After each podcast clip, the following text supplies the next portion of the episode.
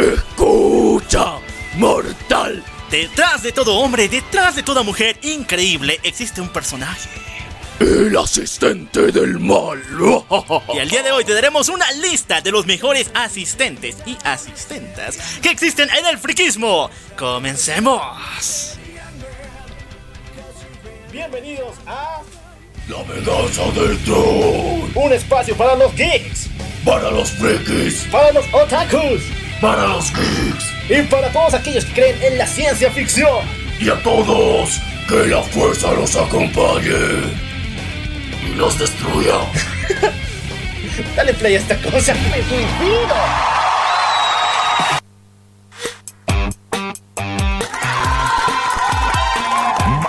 Marrano. Bienvenidos al cielo, hijos de puta. ¡Ay, ya cállense todos! Fatality. ¡Oh, me vengo! Muy buenos días, buenas tardes, buenas noches, buenos viajes trascendentales, buenas fumadas poderosas, buenos topos para ti, también para mí y buenas waifus para todo el mundo. Yo soy el cual Y yo soy Maniac. y esto es La venganza del troll. ¿Cómo están, queridos amigos? Terminando el hermoso mes de junio y arrancando con el mejor de todos los tiempos. Hablamos de julio. Sí, chicos, ya está todo listo. Ya estamos en el gran mes de julio. Y bueno, antes de, de- de terminar así todito y para dejarles bien bonito sabor de boca, vamos a traerles un episodio muy, muy épico, muy interesante también, porque hemos encontrado una extraña conexión en toda esta madre de los asistentes. Hay ships muy enfermos en todo esto, pero también muy bonitas. Marrano. O sea, ha- hay bonitas relaciones 100% honestas, 100% real, nada cochambroso, también. Así que lo vamos a hablar el día de hoy y si tú no los conocías, pues ahora lo vas a conocer. Y espero que lo disfrutes. A ver, muchachos. No nos vamos a hacer los, los sonsos ya, porque ya hemos crecido lo suficiente para darnos cuenta que en el friquismo existen muchos, Muchos ships. muchos chips, muchas relaciones extrañas que pueden pasar a ser algo de parafernalias o fetiches raros para algunos. Sí, así que... Dominatrix, lesbianas y muchas otras cosas que tienen que ver solamente con la figura del secretario, secretaria o asistente en este caso. Sí, ah, y vamos a ver algunos de los más interesantes de estos diferentes universos, todos unidos ahí en un solo remix que hemos preparado para ustedes. Pero les recordamos que eso lo vamos a contar a partir de la primera hora del programa, porque antes toda la primera partecita la dedicamos a las noticias. Así que, pues prepárense chicos, porque aquí viene el intro de Loco Alf. Así es, chicos, vayan por los cómics de Deadpool Mata al Universo Marvel y los de Batman de Tom King y quémelos porque son inmundos. De veras, ¿quién rayos manda a casarse a Batman con Catwoman y después que se separen? Solamente un inmundo. Y quemen, quemen, quemen a Tom King. Vamos a hablar de cómics aquí en el programa.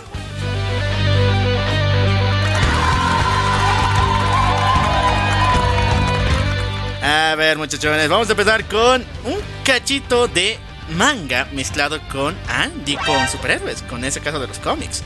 ¿Por qué razón? Esta semana DC ha publicado el primer volumen de Operation Joker, el manga al estilo japonés y también publicado ya, que nos narrará una historia donde el Joker cría a Batman en sus primeros años como un bebé. Oye, a ver, eh, he visto cosas enfermas, ¿no? O sea, No, no, no lo vi. Bueno, sí la hemos chequeado, pero ahora está en Japón, así que hay una razón. O sea, ya, pero técnicamente están utilizando el hack de Maléfica.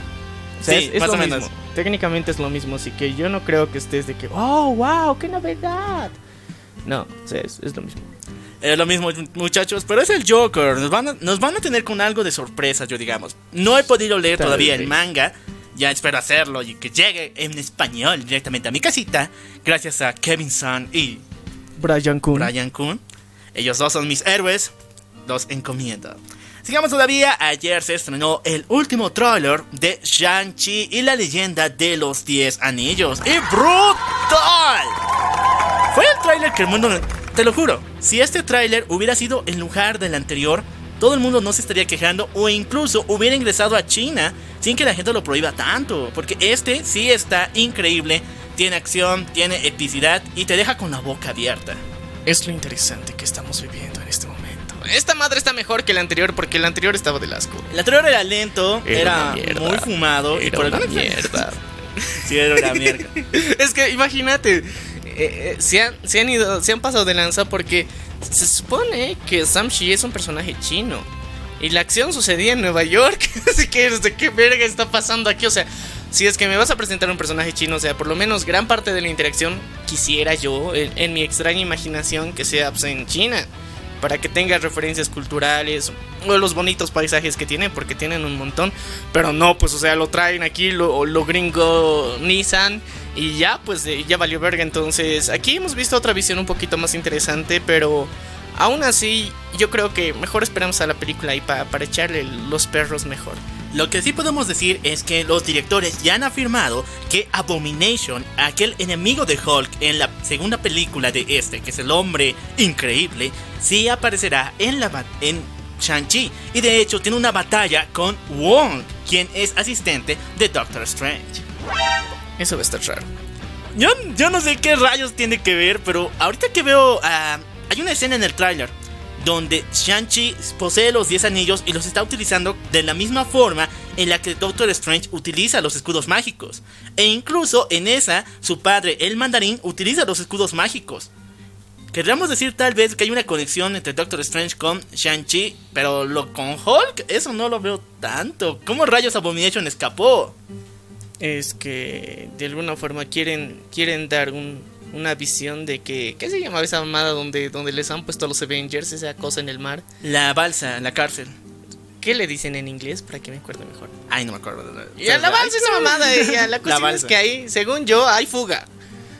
Entonces, por eso de alguna forma nos quieren demostrar que ahora estamos en problemas más serios, porque, o sea, no se escapó, es que antes, digamos, si bien varios estaban libres, pero actuaban independientemente, ahora los cuates, aunque de vista, se conocen, pues, porque recordemos que ya habíamos visto que en la balsa las paredes son cristales, o sea, para mejor vigilancia. Pero ahí, pues, o sea, desde lejitos te dices, oye, compa, yo también lo ese cuate, o sea, y arman planes. Y según yo, o sea, esa es la idea que de alguna forma ahora van a sacar con, con el universo cinematográfico de Marvel. Para demostrarte que de alguna forma el, el peligro está de vuelta. Y para decir que el Hulk del UCM está bueno, porque en sí es una caca, lo sabemos todos. Y de alguna forma quieren demostrar que sus enemigos eran guasos. Así que veremos qué onda. Hulkeate, en serio. Bueno, algunos fans recontra mirones dicen o declaran que vieron el escudo del US Agent dentro del tráiler de Shang-Chi. Este se puede ver cuando Shang-Chi se encuentra con una especie de fondo azul con el cuerpo se- semidesnudo, nada homo. Pero de todas formas, ahí es donde se ve una silueta parecida al escudo del Capitán América. Sin embargo, está teñida en negro. Así que podría ser tal vez que el US Agent que vimos en la serie de Falcon and Winter Soldier aparezca en esa película. Yo creo que eso tendría mucho más relación, más sentido, pero, o sea, to- todo, todo lo están mezclando, o sea, ya están haciendo el juguito instantáneo. de Bueno, todo. nos debían, ¿no? no. Nos debían, o sea, pero aún así yo creo que es como decir, para aumentarle el hype a una película que nadie quiere ver. Oye, es el punto, porque nos prometieron después del terrible tráiler que no, alguien interesante va a aparecer, no se la pierdan. Y se me están diciendo que es Wong o es Abomination. Tampoco es la novena Maravilla. maravilla del mundo, pero si aparece el US Agent ya es tolerable. Es que eh, seguimos de alguna forma con el hype de Falcon and the Winter Soldier, aunque Falcon sea el nuevo Cap esa mamada no me la creo ya. Pero aún así sabemos y somos conscientes de que el US Agent ha hecho un papel interesante, se ha hecho odiar y creer al mismo tiempo. Entonces, eh, verlo otra vez en acción va a ser interesante.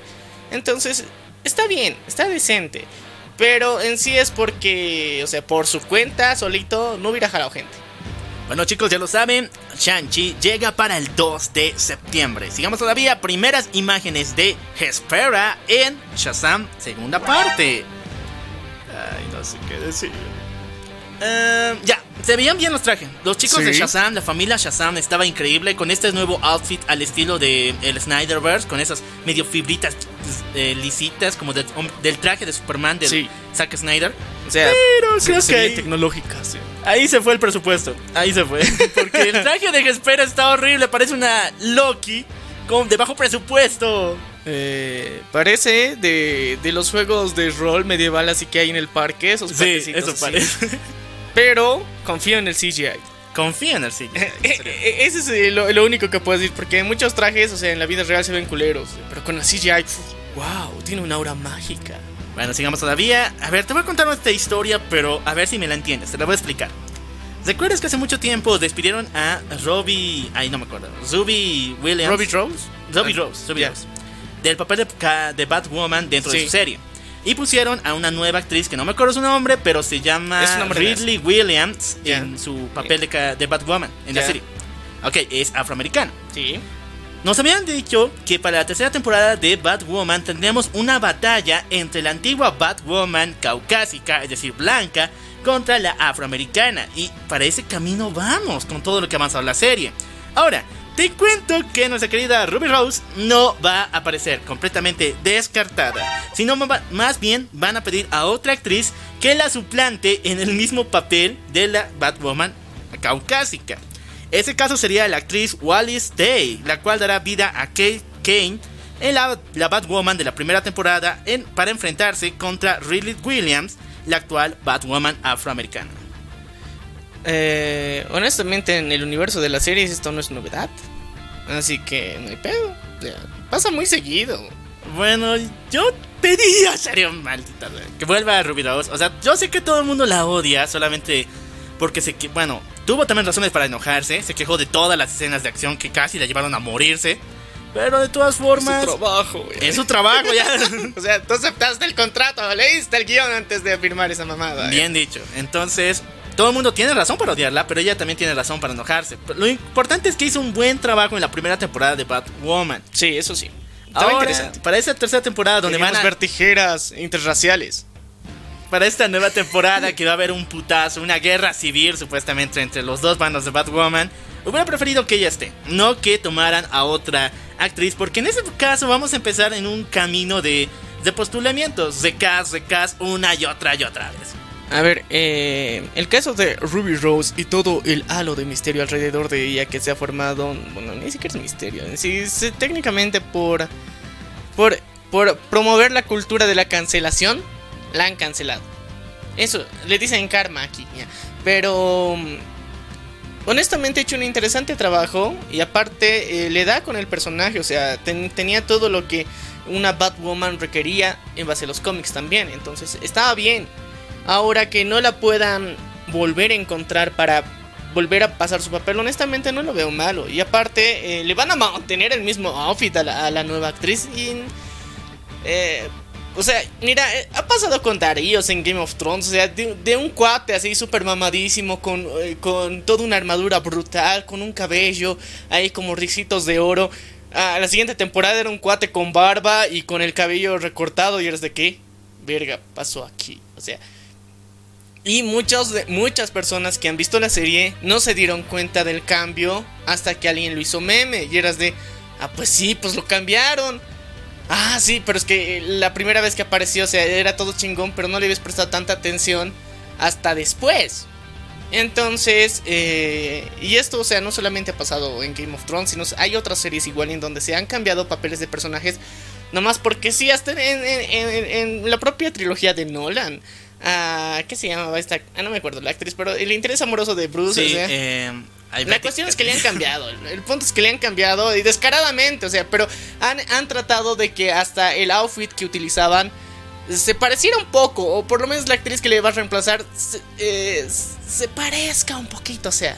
Yo sé que eso se puede, lo han hecho un millón de veces, pero que lo hagan otra vez en Batwoman, ahí está el detalle. Es como un vicio casi que tienen. Un actor hace su pedo, ya, pues cambiamos con la otra. Un actor tiene algún Pero problema. es que es la. CW y esto es barato, carnal. Captas, es barato. La CW, o sea, no digo que, a ver, mira, para presupuesto nuestro es caro. O sea, en, en líneas generales. Pero, o sea, para presupuesto en series, lo que la CW hace es rascando bolsillos, hace sus series.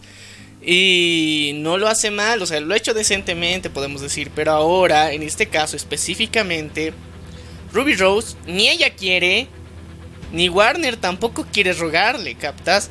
Entonces, ¿qué es más importante? Continuar con la serie. Porque, mira, aquí, eh, por el problema que han tenido con Ruby Rose, han decidido hacer una segunda temporada con una morenaza. Ese era el primer pedo. No estaba dentro de los planes originales hacer eso. Pero lo tuvieron que hacer. Ahora, para un enfrentamiento, cosa que de la nada le salió como, como caído de anillo al dedo porque no tenían eventos con ella, o sea, programados así. Eh, le salió un eventazo, pero ahora Ruby Rose no quiere participar. Y obviamente tiene la razón para estar emputada, pero también Warner tiene la razón para no quererle rogar. Entonces, es una buena salida. Yo creo que está bien, pero si es que este patrón de conducta se vuelve a reiterar ya para otros universos de las series de la CW, ahí sí podemos putear. Pero es de las pocas veces que ha pasado durante los últimos años desde la Rowverse. Así que no hay mucho pedo. Bueno, vamos con las nuevas filtraciones desde el set de The Flash, ya que se ha visto por fin a Sasha Calle con el traje de Supergirl. Al mismo tiempo se ha logrado ver a nuestro querido Michael Keaton en medio de las filtraciones, y aquí nació Sí. el mame. Marvel jode cada rato con el multiverso. De ese con una pinche imagen ya te lo confirman. ¿Qué pedo? Y está bien, lo he hecho de una forma interesante. O sea, es que mira, eh, primero Michael Keaton, ya. Eh, cuando aparece Michael Keaton, o sea, lo hace con el mismo peinado que tenía el su Bruce Wayne de su universo. O sea, si, si hacen una comparación entre el Bruce Wayne que aparece en las películas de Tim Burton y ahora este Bruce Wayne que va a aparecer ya en The Flash, ah, te das cuenta que hasta el mismo peinado se ha medio levantado. Así que generalmente Michael Keaton no luce así eh, para sus personajes regulares. Y nos han, han tratado de recrear por lo menos un poquito. Estás- pues es Bruce Wayne, cabrón. O sea, es. Ya lo sabíamos, pero necesitábamos verlo. Nada más por eso. Y ahora sí, pasando al tema de Sasha Calle. Que fue chistoso. O sea, en internet hubo entre amor y odio. Porque muchos pendejos querían ver una rubia. Y eras de, pero no, o sea, desde hace rato sabemos que no va a ser rubia. Aquí quiere- quieren meterle otro look tranquilamente, que igual es de los cómics. Y había así, primero, o sea, la, primera hora desde que se, se publicó las imágenes filtradas eran de como unos mil comentarios de risas y hate. Pasaron dos horas y de repente eran puros corazones. O sea, ¿te das cuenta? Las latinas están siendo cotizadísimas, carnal. O sea, es- está tan bueno el asunto. O sea, eh, ustedes eh, que, que- que tenían hate porque no era rubia. Están pendejos, carnales. En serio, se están perdiendo. No están valorando lo que tienen cerca. Porque en Gringolandia y en el resto del mundo, las latinas están bien cotizadas. Y nosotros latinos las despreciamos por pelotudos. Entonces, no sean parte del resto. Y aparte, se ve genial con su traje. O sea, está, está muy bien hecho. Aunque es extraño. La parte de los abdominales nomás tengo una confusión de qué putas tiene ahí. Pero eh, yo creo que son, o sea, unos. Unos. ¿Cómo se dicen? ¡Ay! Unos abdominales. Súper, súper mamadísimos de acero. Como, como lo merece la, la propia Supergear. Entonces, para mí está genial. A mí, y, y todavía falta verle con capa. Con capa más. Eso, imagínense, la capa va a ser otro, otro cambio aún más brutal y aparte le falta el vientito, porque imagínate cuando vuela y cada vez que hemos visto a Henry Cavill en el aire, hay un vientito que mueve su cabellito. Y eso le da un, un halo más genial, entonces, chicos, no, no se hagan pedo con esto, en serio, y valoren a las latinas. Bueno, también hemos visto a Flash, a Ezra Miller, junto con el anillo transformador. Sí, muchachos, vamos a tener el anillo confirmado para esta nueva película. Me encanta ese detalle, es bien apegado a los cómics, aunque suena bien estúpido que el anillo salga, o sea, pones el anillo como un resorte, sale disparado y él en una velocidad como flecha logra atravesarlo y vestirse. Sí, suena estúpido, pero así son los cómics y es un buen detalle, ¿no? Chido. Sí, chido. Me encantaría ver una broma de eso, pero no estaría brutal. Estuvo raro esa madre. Sigamos todavía con las noticias del mundo de los cómics, Eh, muchachos. imagínate que, que, que, eh, por un azar te, te mueves y te dan la entrepierna. Puf. No la viste venir, Flash. No la viste venir. Bien dicho. Ese sería el mame principal de todo esto. Y eh, para, para terminar con estas noticias del mundo de los cómics, tenemos que dar nuestra visión general, como cada semana, de Loki. A ver, chicos. eh, esta semana hemos tenido un nuevo señor episodio cortito, hijos de Disney. ¿Por qué hacen episodios tan cortitos? Espera, ¿cuánto duró? 40 minutos. Ah, O sea, la mayoría era 50 y o sea, este, este 40. Imagínate, sus créditos, pinches créditos son muy largos. Pero sí. son menos comparados con los de Falcon and the Winter Soldier y WandaVision, porque esos créditos sí eran más largos que esto, es por lo menos su intro es más cortita. Las de WandaVision sí eran eternos. Sí. Los de Falcon ya por lo menos un poquito menos, pero este ya, este ya, aquí para Loki ya dijeron, ok, el intro tiene que ser, tiene que decir Marvel y Loki, punto, me cago. Y está bien, está genial, porque el final sí es más, más largo. Y estuvo genial, estuvo interesante. Eh, Ya, A ver, vamos a a ver, da, Genial. tu, da tu primera visión. Porque digo aburrido. Aburrido. Y me dejó. Bueno, lo único bueno de toda esta serie, y por favor la tranca, Spoilers, perras. fue que nos revelaron que todos los que trabajan en la TVA realmente son variantes. Es decir, que tanto Morbius como la misma directora, que no me acuerdo ahorita su nombre, pero eh, tiene algo que ver con Khan y Conquistador porque es su novia platónica, son variantes temporales que han sido secuestradas por los guardianes del tiempo para cuidar su línea temporal o por cualquier persona que esté ahí. Eso me pareció un poco triste. En serio, esto va para drama porque Morbius se cree bien harto el papel de que él es un, una persona elegida. No, y aparte te crees eterno por estar ahí, o sea, técnicamente sí estás en otra dimensión, pero el tiempo transcurre como pavoso, así normal. Puede ser que estés al, al margen del tiempo, pero por ti sigue pasando el tiempo. Y en Sí, algún punto cualquiera, cualquiera de ellos se va a morir.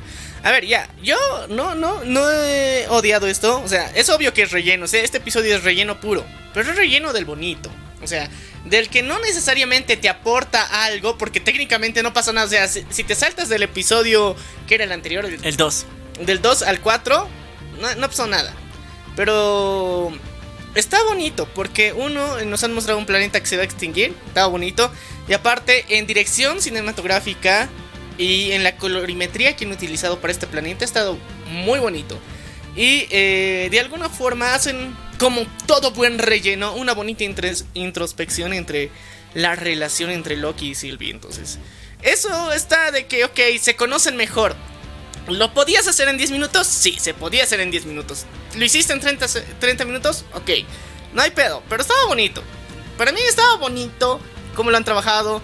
eh, contar un poco de su historia. O sea, nunca le habíamos visto a Loki hacer esos truquitos de magia. O sea, es, relleno, menos, es relleno. A mí me ha gustado el episodio, eh, pero es relleno. En general no te aporta mucho a, toda la trama, pero de alguna forma te muestra un lado de Loki que tal vez era necesario que veas y solamente es como para aumentar eh, información para los fans. o sea, para que digas, ah, ese Loquito. Bueno, creo que tenía un motivo más importante, era supuestamente demostrar la bisexualidad de Loki, solamente con un comentario que fue, eh, ha habido príncipes y princesas en mi vida, igual, de todas formas yo las aprecio a los dos. Solamente cito y ya, eso me gustó. Yo pensé que iban a hacer una mella mucho más, un O pedo que- enorme con esta mamada de la bisexualidad de Loki, pero no. Oye, o qué hijos de puta. A ver, ponte a pensar. Es, es estratégico los de Disney. ¿En qué semana estamos? En el Friday. Justo para esa semana deciden sacar este capítulo. O sea, no, no mames, o sea. Marketing a- al mil por ciento. Lo peor es lo que están planeando con los Simpsons, en serio. Lo que se viene para el capítulo del Pride Day de los Simpsons, eso está horrible. Pero lo que tiene que ver con Loki es que me gustó que no hicieran mucho pedo con esto. Y también de que muestren la bisexualidad de tanto Sylvie, que es la Loki mujer, porque ella también admite que ella le, le entra todo. y al mismo tiempo de que ha tenido varias personas en su vida e incluso estuvo en relación con un mensajero hace tiempo, así que igual es O bisexual. sea, sí, o sea, yo considero que lo han hecho de una forma más decente de lo que acostumbra Disney. Porque Disney siempre, ah, es que el amor tiene que ser de diferentes colores. O sea, aquí lo han hecho de una forma madura, respetuosa. Y yo creo que es parte también porque la directora, en la forma que está manejando el, el timing de la serie, es más interesante. Y yo, e- e- es, es algo bueno, es algo positivo. O sea, generalmente jodemos mucho a Disney. Porque es muy forzado con estas mamadas. Aquí no. No, bueno, también pasó con Luca, recuerdas la semana pasada, cuando se estrenó. Sí, Disney te pero- juraba, pero- pero Disney, no, yo no, ni tampoco un cuate. Disney te juraba que era la primera película gay que ha hecho en su vida. Vi la película para esperar escenas gay y no, no hay. O sea, aquí, te, aquí te- ya, a ver, esto teníamos que posponerlo para más adelante, Perdón, pero ya surgió el tema, así que ni modo, aquí lo cerraremos de una vez porque esta mamá de Luca igual tenía que hablar de esta pendejada. A ver, eh, aquí a personas heterosexuales que, que digamos, sean menores de 14 años, les va a hacer pensar, si supuestamente esta película es gay, y yo este tipo de relación tengo con algunos de mis compas, entonces soy gay, o sea, les va a hacer cuestionar algo que realmente tal vez no tiene sentido en ese momento. Entonces tal vez más adelante ya con el tiempo y con experiencias 100% reales, con eh, no bajo la influencia de una película se pueden dar cuenta. Pero esta mamada a personas que no tienen mucho criterio les va a hacer cuestionar algo que tal vez no tendrían que cuestionar. Y tal vez les va a hacer abrir experiencias negativas con algo que realmente no es para ellos. Porque esta película e, es la vida de dos compas, dos amigos y ya. Y luego te dicen que son gays, pero no, pues o sea, sé que muchos de ustedes han tenido un amigo con el que se llevaban de putísima madre, bien, pero no significa que eran jotos, o sea. Y puede ser que otros sí hayan tenido y luego se hayan vuelto jotos también, no hay pedo, pero plantear desde el inicio que esto es jotería, no, no mames, o sea, no es cierto. Bueno, Disney también tiene que replantear las cosas que dice, porque si dice que esta relación de bromance, porque lo que yo vi ahí fue bromance como tal, es automáticamente una relación homosexual. Pues, ¿qué onda con qué onda con Bucky, con el Capitán América? ¿Qué onda ahorita con Bucky, con Falcon? ¿Qué onda con, con el Capitán América y Iron Man? Pero más, más importante, ¿qué pedo con el Capitán América? A ver, eh, no sé, se, le están fumando porque yo te digo, mira, ahorita, aunque si no decías que esta era la primera película eh, de, abiertamente, abiertamente gay, O sea, ya le iban a hacer chip a los cuatecitos. Sabemos eso. O sea, por, regla naturaleza. regla general, en internet los iban a hacer chip sin que Disney lo diga. Y ya, está bien. O sea, pero ya vivimos y ya convivimos en la actualidad con un chingo de fanfics en los que hacen ships bien enfermos. Pero ya, o sea, ya, ya existen. El pedo aquí que esto es canon y que al mismo tiempo no han dado muestras reales de un afecto que sea más allá de la amistad, una, una relación romántica. No han mostrado eso. Han mostrado una relación de amistad y ya. De bros, cuates y punto, ahí, ahí muere. Pero no sé, creo que eh, aquí los confundidos con cómo manejar este tema son los de Disney. Ni siquiera ellos conocen lo que están vendiendo. Y para finalizar ese tema de Luca, quiero decirles, la escena, digo, el final de la película da para secuela. Y si dicen que esto es la como la primera película gay, temo lo que se venga. O sea, la, la siguiente va a ser espadazos. Sí, ahora muchachos, vamos Saquen las orejas de Nequito. No, no, no, antes, antes tengo una noticia antes de... una fue muy épica, a ver chicos. Esta semana hubo una visita del Santo Pontífice enviado por el Jesus, ya. El, papá? El tío Francisco. Ah, ya. el tío Francisco estaba en su bien querida llamada Italia y ahí se le presentó a alguien muy especial. Se le presentó Spidey, no mames, en serio, ya. De verdad. Spider-Man. Sí. Tom Holland. No. Si no. Un cuate vestido ya. ¿Y sabes qué hizo? El acto más épico y al mismo tiempo sacrílego. No lo sé, o sea, ustedes tómenlo como quieran. Ah, para algunos va a ser lo más épico y digan, ah, Francisco primero, te quiero el mundo entero. Y yo digo, qué interesante. Em, este Spider-Man decidió hacer algo que, que muchos considerarían Civil War 2. Ya. Sacó se sacó la máscara y reveló su identidad ante el Santo Padre y le regaló su máscara. No mames. Ahora dime, el Padre, la, la personificación de la pureza del hombre en la tierra, ¿aceptó la máscara de Spidey? Sí, pero no se la puso. Ah, estamos a medias, estamos a Estamos a medias, o sea, el hecho de aceptarla está bonito. pero en general, no sé, o sea, fue raro. O sea, es que es una noticia así súper random, pero que tiene que ver con Spidey. Ya, muchachos, em, no sé qué crean ustedes. Nosotros también tenemos nuestras propias visiones y todo eso. Pero lo más importante es de que no dejen que la gente les diga qué creer. Crean en ustedes mismos. Crean en lo que ustedes quieran, que ahí es donde está su fuerza. Y si este cuate adoraba a Spider-Man con todo su ser para regalarle al Papa Francisco su máscara, con la cual pasarle parte de su visión, parte de su fe, entonces, bien que lo haga. Ah, yo, digo que es como un, gesto simbólico en el que le, estaba diciendo, oye, compa, mira, checa, checate esta máscara y tal vez así hagas algo bueno por la humanidad, pinche vago. Ya mentira, no, algo así. No sé, ustedes veanlo como, mejor les parezca, pero uh, fue interesante. Es el choque de dos mundos de alguna forma simbólica Y que el tío Francisco lo haya aceptado, o sea, ah, es, es un bonito y buen gesto. Bueno, yo les diría que si tiene la oportunidad, no sé, de regalar a un cantante, a algún actor, a un presidente, su máscara de Spider-Man, su escudo de Capitán América o lo que quieran que tenga que ver con superhéroes, Oye, háganlo, pero sí, no. Sobre, sobre todo si es socialista. ¿eh? soy socialista, háganlo, pero con la, ¡Aguanta el constante, capitalismo, puto! con la constante de que hay guardias ahí. Hagan, hay guardias ahí O sea, cuidando, sí, entonces sí. cuidado con los putazos. O sea, sí, o- y- si, si van con cosplay, no saquen armas. Sí, muchachos, por Aunque favor. sean de mentiras. sea, se van a hacer ganar por los vergazos y esa madre, en serio, el hospital está caro. Ok, ahora sí vamos con otro universo. Para esto necesitamos las orejas de Nequito y las colitas intercambiables. Porque vamos a hablar del mundo del anime. Sin embargo, no tengo la música del mundo del anime, así que voy a poner esto. Fallamos, chicos. Por si acaso que esa es de Digimon 2. Ahorita voy a buscar la música del mundo del anime. Maldita sea, bueno ya. Vamos a empezar esto con una noticia un poco extraña. Me van a preguntar, ¿esto es anime? Pero tal parece que Netflix sí. No sé qué pedo con Netflix, ya pareciera que toda animación que saca la llama anime.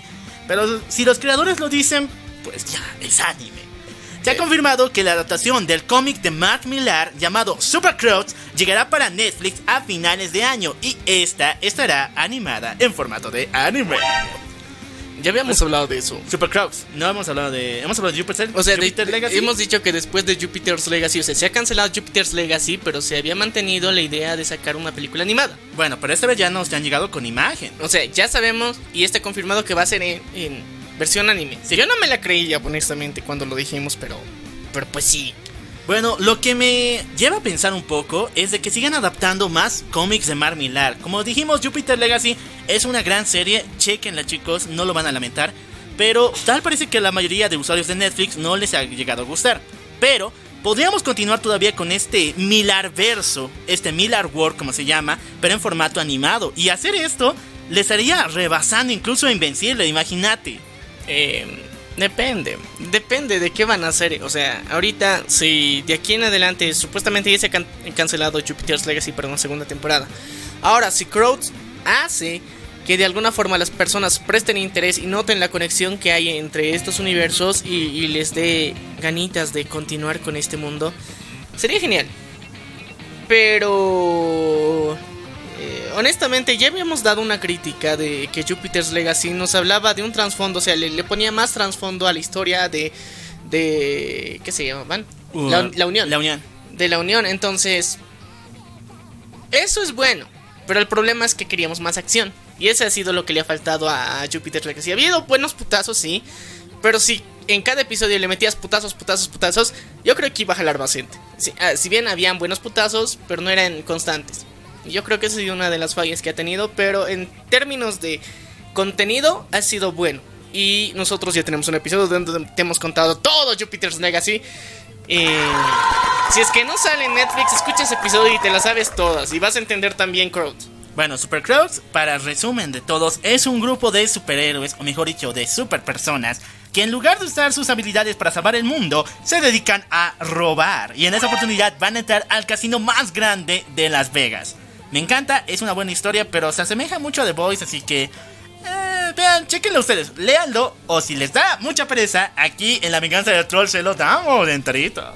Sí, pero díganos quieren. O sea, Sí. pasen por nuestro grupo de Discord, el link está en la descripción y ahí nos avisan si quieren un episodio de eso. Bueno, ¿te acuerdas que la semana pasada los K-Popers fregaron a Marvel por haber elegido a un actor, bueno, un cantante, cantante coreano, para un papel chino Sí. en el de... No, chino, no, chi, japonés, no. Chino era. Chino, sí, el joven...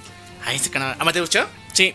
Bueno, lo mismo pasó esta semana pero en el mundo del anime. ¿Saben qué pasó? Los K-Popers tratan de funar a Boku no Hero. En resumen, el cantante Suno, que creo que es de BTS, admitió que le encantaba la serie de Boku no Hero. Por lo cual miles de fans exigieron al autor y a la cuenta oficial de Twitter de Boku no Hero que mande un mensaje de cumpleaños al artista. La respuesta del Twitter fue inmediata. ¿Y cuál crees que fue? ¿Un- ¿Un rotundo? Me la chupan. un rotundo no, al cual los fanáticos de este cantante dije eh, estallaron en ira y actualmente están amenazando tanto al autor como la cuenta de Boku no Hero. A ver, para empezar, según yo, ese cuate no es de BTS. Así que Así no. que ya, van a funar a la venganza del trono. ya, Por- por perdón, ya, perdón, chicos, perdón. Perdón, Armis. Sí, pero, pero eh, más allá de eso, o sea, sean conscientes de algo muy importante. Yo, yo he visto personas, o sea, personas así normales y que es que eh, que se molestan cuando una un, un- un cantante, un músico, una personalidad en general, así ya puede ser un influencer X.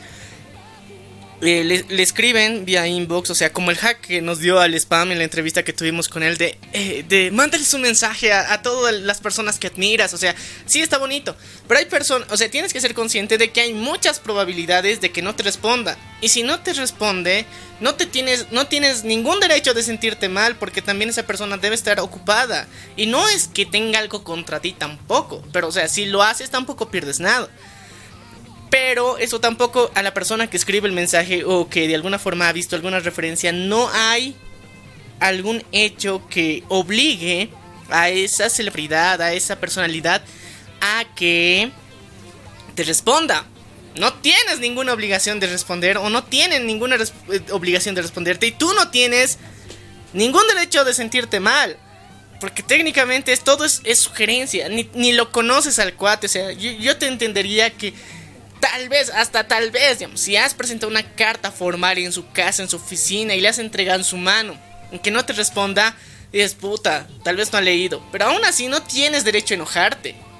Y ahora, que alguna persona, alguna celebridad, le guste el anime, pues está bien. Y ya ahí muere, o sea, no, no tienes obligación de, de mandarle saludos y ya. A Loco Alf le gusta el anime y, y- y también cumpleaños el 13 de julio. si algún, si tenemos algún arma en alguna parte de Rusia occidental, oriental, eh, piden pues. No mames, ya. La cuestión es que. O sea, no, no hay, no hay mucho sentido para esta queja. En, en no síntesis. hay nada de sentido. Sí, no hay ningún sentido. Entonces, ¿para qué eh, se van a molestar por pendejadas así? Entiendo, digamos. A nosotros nos gusta un chingo de cosas. Nosotros no estamos chingándole, digamos, a- a- a- al pinche Zack Snyder No de que. con- Felicítanos, oh, hablamos de ti. No, pues, o sea, nosotros lo hacemos porque queremos y punto. O sea, si nos gusta o no, a él le importa. O sea, puede ser que él en su vida nos vaya a conocer. Y en su vida mencione a un cuate que digan, oye, hay un cuate en Latinoamérica llamado Loco Alf que es tu fan. O sea, ni eso, ni eso puede ser que se llegue en su vida a enterar. Y puede ser, nosotros vivimos con eso y lo aceptamos porque entendemos la situación y no nos hacemos pedo.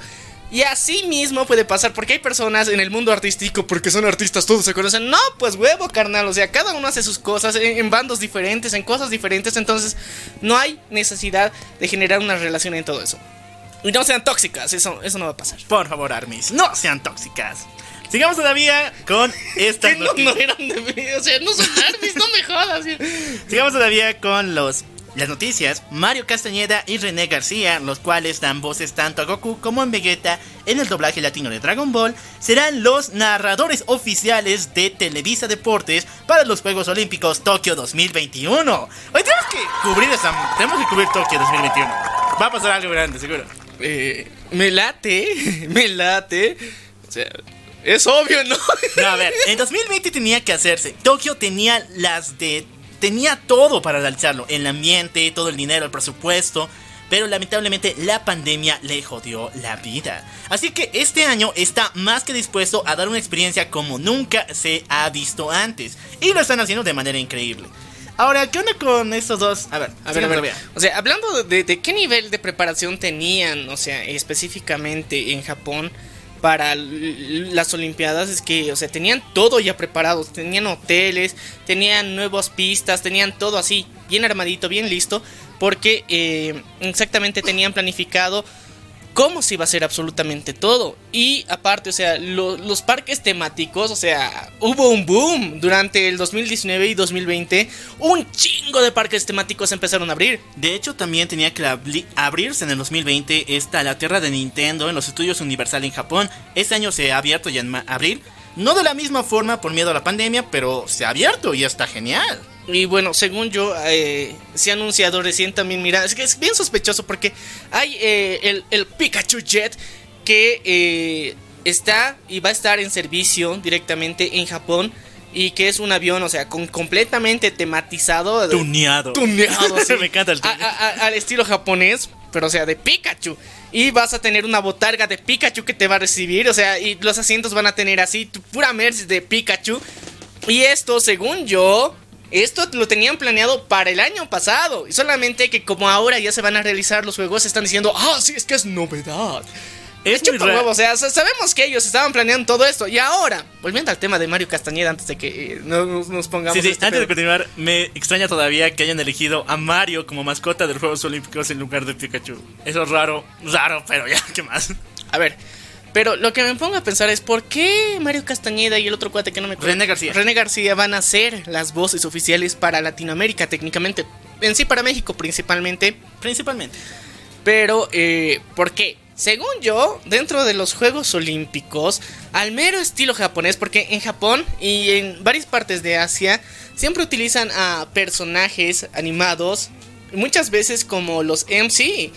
Y me late, o sea, tengo así una visión, ahí, ah, una premonición del futuro, donde eh, Goku y Vegeta van a ser técnicamente los que narren ciertas partes de los eventos o para las premiaciones y por eso necesitan las voces y los están contratando específicamente a ellos porque se viene algo mm, por el lado de Dragon Ball. ¡Aleluya! No, en serio, que te escuchen los grandes, porque Sí. eso tiene que pasar. Ahora, justamente me dijiste eso de que exigen a, bueno, llaman a actores de voz, a seiyus, para dirigir eventos deportivos. Tal fue el caso del año pasado cuando nombraron a, bueno, no el año pasado, el anterior mundial, ahí no me acuerdo cuándo era. Eh, cuando Japón estuvo en su último partido, llamaron a su wife oficial, que en ese tiempo creo que era Maki de Love Live. La llamaron a ella, a la Seiyu, para que condujera todo el partido de su equipo. Y ahí les dedicaba palabras lindas, por ejemplo, vamos chicas, vamos, Gambare, Onichan. O sea, es un chiste, sí, para la gente normal que le gusta el deporte, pero para los otakus como nosotros, pues un deleite, ¿no? Tener a tu waifu Echándote porras aunque pierdas. Porque perdió Japón. Eh, Eh, ya, pero o sea, lo, lo importante es que el sentimiento estaba ahí y lo importante es también que pues puedes decir eso, o sea, qué bonito, o sea, es, es- es un deleite para tus oídos si estás escuchando, digamos, todo ese partido.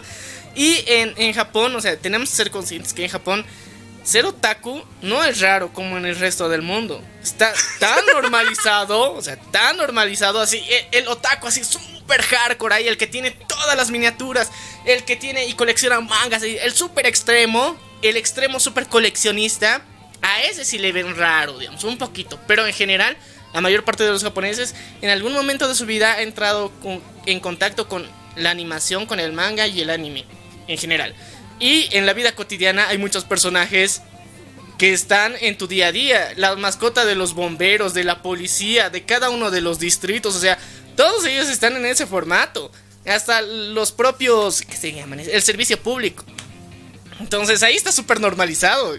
Aquí nomás nos los vemos raros, o sea, chicos, o sea, mira, el- nuestro tercermundismo es tan tercermundista que ni eso podemos comprender. Dice, lo vemos todavía raro el anime y se le damos la oportunidad a tarados para que, bueno, hagan mella de todo esto. Tal Sí. caso fue el de Bad Bunny. ¡Bad Bunny! O sea, mira, yo- volviendo a ese punto. Ya, a Bad yo, Bunny. yo no tengo, yo, honestamente, yo en lo personal no tengo pedo en absoluto con que ese cuate le guste el anime. O sea, puede gustarle a cualquiera. Y el punto es de, de- de las cosas, o sea, de- de las cosas que lanzan al público, es que cualquiera lo pueda ver y le puede gustar. Está bien. ¿Cuánto que más de uno de los traperos ha visto Dragon Ball? Y o sea, ya hemos tenido a Porta, no me jodas. ya No, hemos pero tenido Portas a Arcángel es español también. ya. Arcángel sí, pero Portas es español, otra cosa. Pero aún así, o sea, ya eh, ellos eran y son referentes del hip hop y también parte de los inicios del trap. Y no había pedo, pero sale Bad Bunny y todos ya ah, las manos a la cabeza. No mames, está bien, si, si- le gusta está bien. Pues o sea, técnicamente ha crecido en Latinoamérica. No Ya. hablará bien, tendrá algo ahí, pero aún así ha crecido en Latinoamérica. Ha estado expuesto a TV pública. ¿Qué ves en TV pública? Dragon Ball. Ese cuate ya está viejo, entonces nota que ha tenido infancia. O sea, ¿qué más quieres? O sea, no te puedes quejar porque le llegue. la Ya, ya, televisión solo tengo tres puntos contra Bad Bunny. Primero, cantar en japonés, aunque tu video sea en Corea, dar referencia de que está en Corea. O- y o todo eso, estaba mal. O sea, ya lo hemos, ya lo hemos dicho Un punto. Segundo, decir que él era Itachi. Y tercero, lo más importante es de que ahora todo el mundo quiere funarlo con pico. No joda, pues. Ya, yo a ver, a ver, a ver, a ver, a ver, a ver, a ver. La fundación con Pico es la reivindicación de los otakus que se han sentido ofendidos. O sea, mira, si bien no lo van a profanar a él, él va a ser el profanador. Esperemos, Dios te oiga. No, pues, Ah, no, tiene que ser al el revés, al revés, al revés, que Dios te oiga. que no te oiga, que es el inverso. Pero la cuestión es que ahorita en internet hay un chingo. En TikTok la otra vez estaba viendo y, y había tres pinches episodios de esa mamada. Ya. ¿Qué? Unos edits brutales que le han hecho a- al videoclip de, de Bad Bunny metiéndolo en el universo no pico. y estaba, estaba, estaba raro. Pero mira, los que se han sentido de alguna forma ofendidos han dicho, pues, si se quiere unir a este lado, pues hay que shipearlo. ¿Con cuál? O sea, con el cáncer que a todos les recomiendan que no tienen que ver, pero lo recomiendan a los noobs para que vean. Para mí, o sea, es la bienvenida. O sea, según yo no está mal. No, no, no, no hay pedo. O sea, si, si lo shipean con pico, no sé si es un honor. O es la bienvenida, o es deshonra, desgracia, la marca de la bestia le han Es puesto a para pico. ya, bueno, esos tres puntos. Sigamos todavía con la noticia del mundo anime. Se confirma la segunda temporada de Jojo Senki. No hay fecha todavía, no hay info, pero se confirma, que se confirmó, se confirmó, ¿no? Ahora, todo el mundo de Overlord ya sigue emputado, no hay cuarta temporada, aunque dos años que nos han dicho, va a haber cuarta, sí, dos cuartas, te lo juro por la Virgen, se va a estrenar este año. Ay, no, por el COVID no, al siguiente año se va a estrenar. No, muchachos, no hay de Overlord. Recero, ya saben nuestra tradición, muchachos. ¡Cuatro años! ¡Cuatro años! Y Konosuba, el último miembro del cuartet. Ay, ¿qué es eso? No. Esa madre, ¿no? Recuerden que su novela ligera ya terminado, su Sí. autor no sabe qué hacer y de hecho quería reescribir la historia, así que está en ese pedo límbico. El único que ha podido sobrevivir ahorita es Jojo Sanki. Sí, pero es que, a ver, Konosuba técnicamente está ahí en un stand-by permanente. Aunque muchos no me lo crean, la película mató a la franquicia porque no recaudó casi nada, tuvieron que mandarla a Blu-ray y aún así no recauda casi nada, puta. A ver, en Latinoamérica lo amamos. Porque lo vimos ilegal. Sí, pero- los que lo hayan visto legal Son, Son pocos, santos. son pocos. aman santos. Konosuba. Sí, aman los que lo han visto ilegal No la aman. son unos putos. Por su culpa Konosuba murió, muchachos. Pero aún así, eh, la historia tampoco es que, o sea, el final, ya, vamos- ya hemos hablado hace mucho tiempo del final. Esta madre tampoco es de que digas la más buena del mundo. Tiene un plot twist que es No, medio es- chistoso. Es chistoso, pero... al mismo tiempo, o sea, tiene ese punto de ilógico que tiene Konosuba. Sí. Pero a muchos no les va a gustar. Bueno, Re Zero, ya saben la tradición. Sí. Cuatro. Cuatro. Cuatro años, muchachos. Ya terminó. Ya terminó este año. 2021, 2022, 2023. Para 2024, muchachos, tercera temporada. Ay, pero lo bueno es que Tate no Yusha viene a salvar. Oye, sí, este año llega, Sí, ¿no? El Tate no Yusha y bueno, luego, eh, bueno, estábamos diciendo que hace tiempo decíamos, Demon Slayer está muy lejano y luego viene el año. Punto, o sea, Bien al año, tal vez no del autor, porque él sigue en la cana. Dios, ¿por qué no sale de allá? pero es que ya ha vendido los derechos, vale pito, o sea, cualquiera, y ya, técnicamente ya terminó la historia, así que no hay, no hay pedo, o sea, si, si es que estuviera medias, ahí dijeron, no, por favor, como ahorita todos estamos puteando con George R. R. Martin, que nos lleva así más de 5 años en stand-by con el puto próximo libro, pero aquí no, o sea, eh, en Japón ya han terminado su obra, qué bonito. Y bueno, con eso finalizan las noticias del mundo otaku. Si tú tienes más, déjalo en los comentarios o a través de nuestro Discord. Muchachos, no hay noticias del mundo gamer. ¿O tienes tú alguna? No. No hay noticias del mundo gamer. Seguimos aterrorizados por saber que va a haber serie del Wesker negro y de sus hijas. No quiero decir negros, pero sí. Así que vamos al mundo normie, porque aquí sí hubo, pero para llevar. Sí,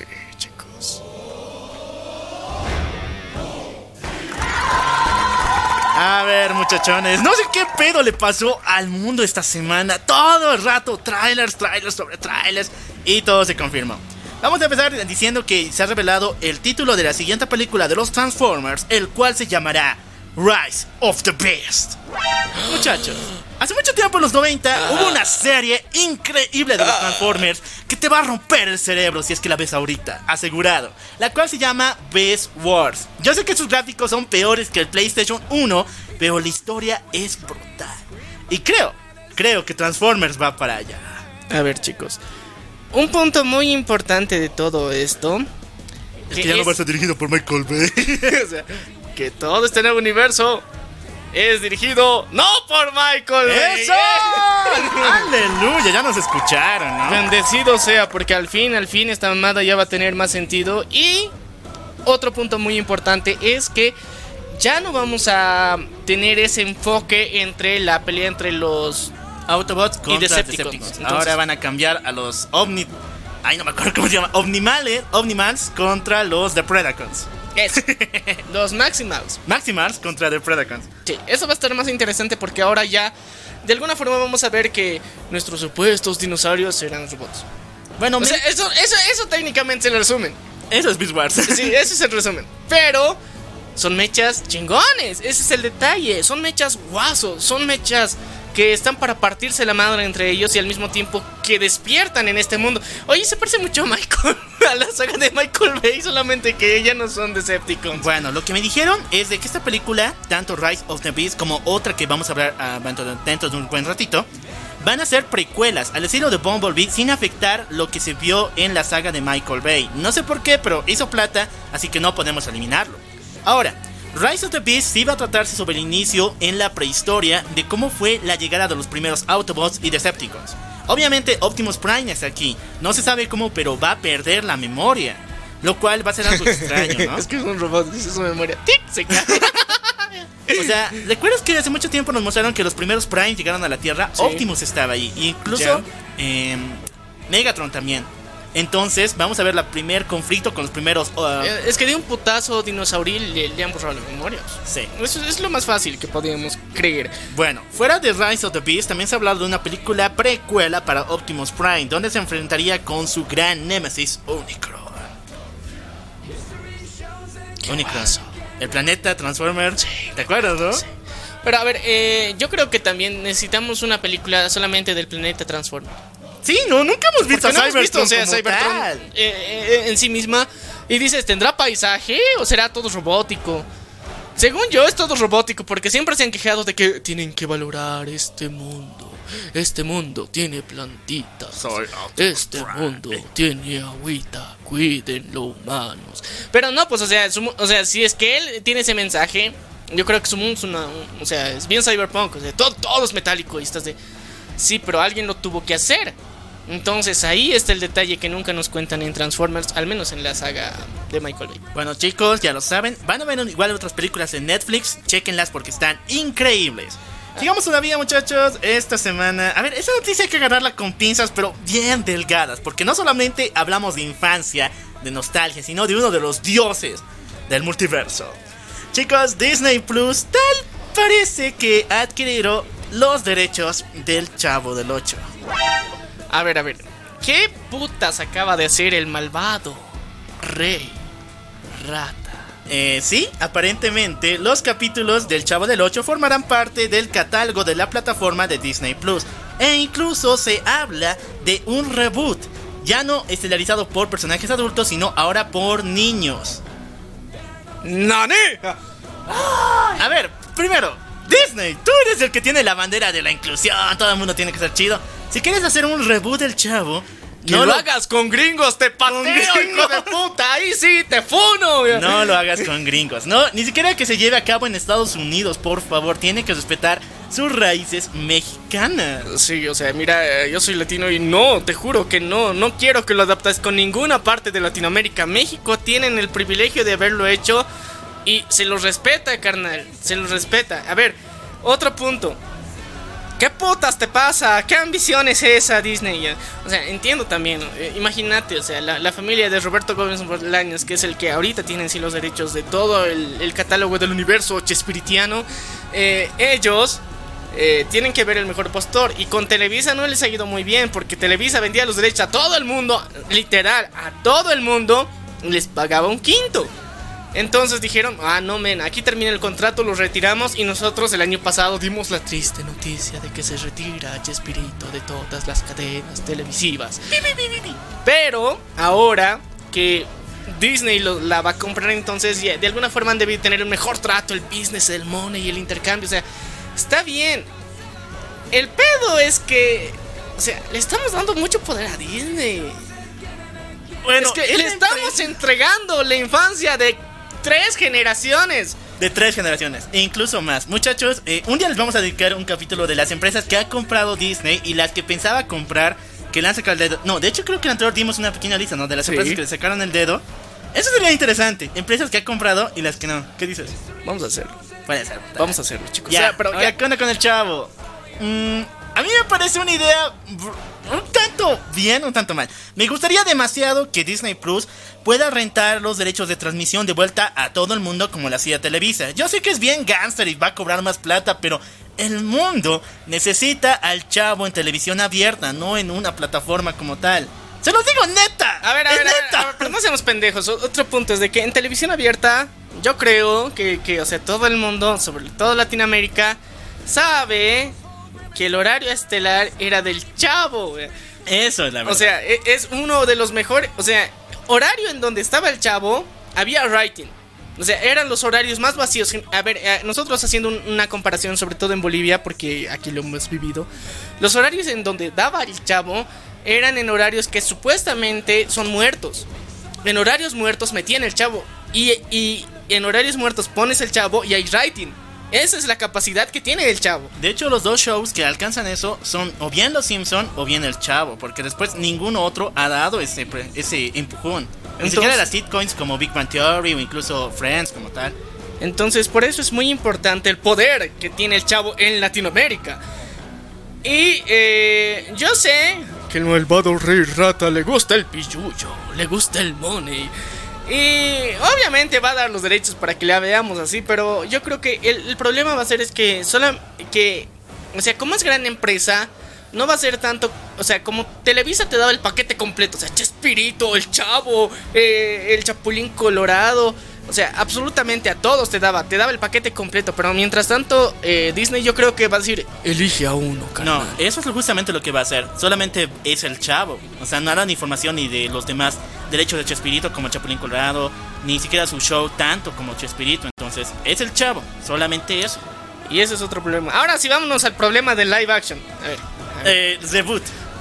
Sí, sí, Ah, cierto, es Ya, reboot. bueno, ya a ver, dijimos a ver, que nos- tenemos, tenemos que dar ese, ese punto. Mira, el chavo es animado y en live action.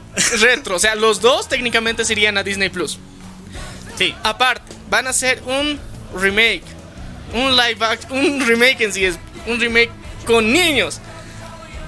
Captas que no cuadra algo en tu cabeza. Si dice, esta madre no funciona. Aquí algo, algo se ha perdido en toda esta lógica. Porque otro punto eh, que es peligroso dentro de esto.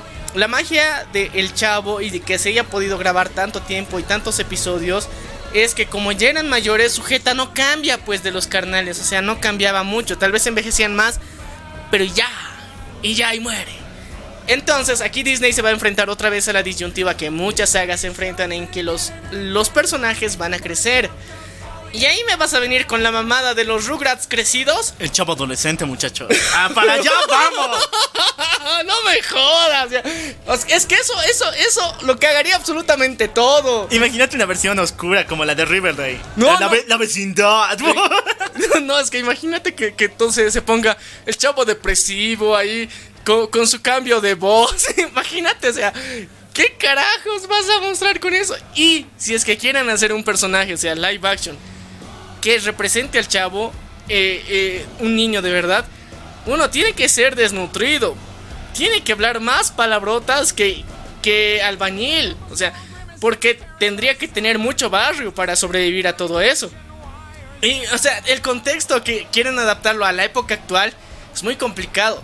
Si es si un live action así de niños, una película, 100 o una serie 100% de niños, lo hacías en los 70 o los 60, te creía. Te juro que los niños eran así, no hablaban malas palabras, eran se divertían, salían a la calle y todo lo que quieras. Te entiendo. Pero hacerlo en los 2020 Con algo celular así. incluido. O sea, va a ser con smartphones, eh, va a ser Redes sociales. redes sociales, o sea, y estás de qué verga, o sea, esta, madre ya no funciona. Ah, bueno, creo que hicieron algo similar en la serie animada. Me acuerdo en los capítulos cuando ya llegaron los smartphones. Ah, Es que a ver, y mira, no en- les salió bien. No en, les salió nada. en la serie animada podías considerar mentalmente que era otro universo y eh, te habituabas. a- hay buenos episodios, tengo que admitir. eh, En la serie animada, al principio yo, yo estaba súper reacio a verla. Cuando la vi yo era de, hay, hay buenos episodios, le han metido los chistes, o sea, sí, tiene, tiene el feeling, tiene algo ahí, pero que ha funcionado, funciona. No es lo mismo, pero es otra cosa, es otro universo. Pero ahora hacerlo con niños, men, o sea, según yo esta mamada va a salir mal. Por el lado que lo veas va a salir mal. Bueno, ya, muchachos. compralo, pinche Disney, compralo, ponlo en tu plataforma, ya ponlo. Qué chuchas, ya no voy a verlo en YouTube. ¿Qué más quieres de mí? ya? Pero no hagas una pinche, un pinche remake, nada más. Te juro que no, ha- mientras no hagas un remake, todo feliz. Ahora sigamos todavía con las noticias, muchachos. Ha habido el primer tráiler de Snake Eyes, el cual revive la franquicia de G.I. Joe. En serio, yo nunca pensé que esta madre pasaría. Sí. Pensé que G.I. Joe estaba sentenciado a la tumba donde se tiene que quedar. Pero según hacer esto es un, re- esto es un Una reboot. precuela. No, es un reboot. un reboot como tal. Según yo era un reboot, porque o sea, no tiene mucho sentido porque estás rompiendo con toda la lógica de lo anterior. Bueno, rompe con la lógica del actor mismo de Snake Eyes, porque en la primera película, si es que ustedes no recuerdan, el actor era americano, era hijos de americanos que se perdi un hijo americano que se perdía en Japón. Por eso y es ahí fue adoptado. Pero en esta nos dicen que el tipo él siempre ha sido japonés. Por eso es reboot. Eh, ya. Es reboot. O sea, Es para- es que el universo de G.I. Joe tenía que ser explorado también. Es que es un universo muy bonito, Que la muy fregaron. interesante, que la cagaron. Tenía mucho potencial, pero la cagaron. Pero yo creo que ahora con la modernidad es posible de que lo veamos bonito y bien hecho. Bueno, también tendremos el nuevos orígenes de Cobra, ¿no? Bueno, a mí me encantaba el general Cobra que presentaron en la primera película, pero ahora veremos algo más apegado tanto a la serie animada como en los eh, juguetes como la línea de Cobra. Una inteligencia artificial que se pelea contra nosotros. Ultron. Mm, Ultron en pocas palabras. sí, ya. Ahí tenemos a nuestro Cobra. Recuerden que la película llega para el 23 de julio. Vamos a pasar a otra noticia que también fue importante durante esta semana. Fue que Steven Spielberg se va a Netflix. No, pues pone el efecto. el- ¿Se, recuerdan que el tío Steven era una de las personas que más estaba hablando contra las plataformas, específicamente Netflix? Y con su papi Martínez Scorsese. Sí. Pero era por su papi, él también estaba fregando. es que lo haces ver como su perra, ¿eh? o sea, Me vas a decir que no es la pena. El otro es actor, el otro es la perra, este es director, así que ahí veremos los niveles aquí. Pero la cuestión es que Steven Spielberg, según una de las noticias del Hollywood Reporter, dice que ha firmado un contrato para hacer varias películas con Netflix. Y, o sea, esto es bueno, podemos decir que sí, es genial, pero también tenemos que recordar que Steven Spielberg tiene otro contrato con Universal para hacer películas también. Eh, esto está raro, va a haber un choque, digamos, de las producciones que va a haber y en otras yo creo que va a participar más como supervisor, como una ayudita extra, como guionista y ya, y no como director específicamente, pero sí, de alguna forma se va a relacionar. Pero eh, lo que, no sé, según yo, es, esta es una fantasía loca que no sé si ustedes la compartan, pero para mí sería genial si pasa que para esta próxima temporada Steven Spielberg de una manito por ahí, o sea, sería genial porque gran parte de las referencias que hay en Stranger Things son Steven Spielberg. Entonces, que el propio Steven Spielberg esté echando la manito por ahí y aparezca en los créditos de aunque sea de un mugre episodio de la siguiente temporada de Stranger Things, sería un sueño y sería como, sobre todo yo creo que para los creadores de Stranger Things, o sea, que hayan logrado la meta de que el propio Steven Spielberg haya llegado a su creación. Porque técnicamente gran parte de, de, la- de Stranger Things en sí de la serie es un tributo a Steven Spielberg, a sus películas, a su creación. Bueno, sí, hay varios elementos de Steven Spielberg reflejados Y en van Stranger Things. más. Y de hecho, la serie cuenta con un plus de que varios capítulos están siendo dirigidos por diferentes personas. No es solamente un director a cargo, sino llaman a directores invitados. Así que unos cuantos capítulos dirigidos por el tío Spielberg serían brutales. Porque el tipo nos ha demostrado con eh, Ready Player One que sigue pegando, ¿no? Pero pega en grande. Es que tiene, ti- tiene, tiene el feeling, o sea, tiene el toque, solamente que le gusta hacernos sufrir. Pero yo creo que es uno de los puntos que quisiera ver muy pronto. Bueno muchachos, tenemos el primer tráiler del crossover más esperado de todos los tiempos. Scooby-Doo y Coraje, el perro cobarde. Había escuchado de este crossover, pero nunca le había tirado tanta bola como ahorita con el primer tráiler. Está increíble y lo mejor es de que Coraje no se tiene que acoplar al diseño de Scooby-Doo, sino es al revés. Scooby-Doo ha sido redibujado para asemejarse al estilo de Coraje en una historia que nos va a hacer temblar en universos desconocidos. Ya han visto Coraje, ¿no? Espero que sí. Malditos sea, Si no han visto Coraje, véanla. Es muy buena, es uno de los Nicktoons favoritos que tenemos. Eh, cartoon, cartoon. Ah, cierto, cierto, cartón, cartón. Pero la cuestión es que. O sea, era, era un momento de, de ver algo nuevo. O sea, es que ahorita, mira, si te has dado cuenta, están sacándole mucho jugo a la, a la saga de Scooby-Doo. La anterior semana estábamos puteando porque querían rediseñar a Vilma. Eh, anteriormente hemos visto eh, que, que se venían nuevos proyectos. Para la precuela de también Boo también. En Space Jam también van a estar presentes. Entonces, el universo Doo va a estar eh, explorándose más. Y ahora con coraje, o sea, dos perritos, men. Dos perritos en acción. Dos perritos muy miedosos. Miedosos los dos. Ahí está el detalle. Y ahí está la aventura también, porque eso lo hace más genial. O sea, cada uno tiene una personalidad diferente y ver esta colisión de universos va a ser algo muy nostálgico. Bueno, lo que me gusta es de que por fin los Nicktoons, mm, bueno, Nicktoons, los Cartoon Cartoon más populares como es Scooby-Doo, las chicas superpoderosas o incluso más, visiten a los de la época de oro, como son las aventuras eh, oscuras de Billy Mandy, ahorita Coraje, el perro cobarde, Ed, Ed y Eddie. Sería brutal darle un turno a cada uno para que vuelva a estelarizar y vuelva a revivir en la gran pantalla. Bueno, en la pantalla chica, porque esto va para DVD. Aún así, me encanta. Va a estar genial, va a estar muy interesante y yo creo que Misterio a la Orden se acerca cada vez más grande y más bonito. Bueno, Illumination, que es la empresa de animación de Universal, nos sorprende con el primer tráiler de Sync segunda Ah, parte. Ven y canta de nuevo. A ver, eh, Muchachos, a ver, a ver, aquí, aquí está algo, algo que voy a relacionarlo con otra cosa que... por favor. Mira, a ver, esta semana hemos tenido una. Bueno, para depende de si eres fan o no eres fan, una noticia muy interesante, curiosa por lo menos. Metallica está reeditando su álbum conocido como Black. El Black Album. Está reeditándolo con covers de otros artistas. Todos de wow, qué genial. Las nuevas promesas del metal van a estar aquí. Eh, y se va a llamar el álbum The Blacklist. Todos, wow, sí. Y de repente, y de repente mágicamente ahí aparece Mon Laferte. Y estás de qué verga está pasando aquí. Y de repente aparece Juanes y dices, qué putas. Y de la nada ahí como una patada en los huevos. Aparece J Balvin. Y eras de qué. Ahora qué putas está pasando. Y así, para finalizarla con broche de oro, Hash. Y eras de qué verga pasó aquí. Metallica con, con Jeff Hardy, con Hash, ¿no? Todos estos artistas van a realizar un cover a una de sus canciones de este álbum específicamente y van a venir dentro de otro álbum y todas las ganancias de este álbum va a ir para una fundación. Ay, Eso es lo Dios. bonito, es lo interesante. Pero muchas personas se han y puesto las manos a la cabeza y se han quedado calvos por esto, porque o sea, eran muy fans de Metallica. Yo en lo personal tengo que decir que no soy súper fan de Metallica. Eh, los respeto, sé que han tenido buena época, pero no he tenido tanto el hype como muchas personas. Así que para mí era de, oh, no mames, o sea, porque habíamos hecho hace tiempo un tweet donde decíamos que Metallica es como Maná, pero de gringos. Sí. Y, es verdad, muchachos. y es es 100% verdad. cierto. Y Maná no está en este álbum. Y sabes qué? Rafaela, eh, con la que tenemos una genial entrevista, que es una ilustradora local, Vayan a checarla.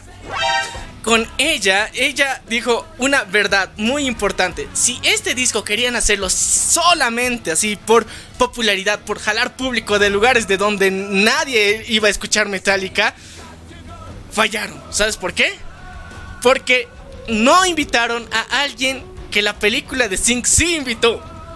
Chayanne. Eh, sí, ahorita les digo quién, quién, cómo va a entrar Chayanne y todo eso.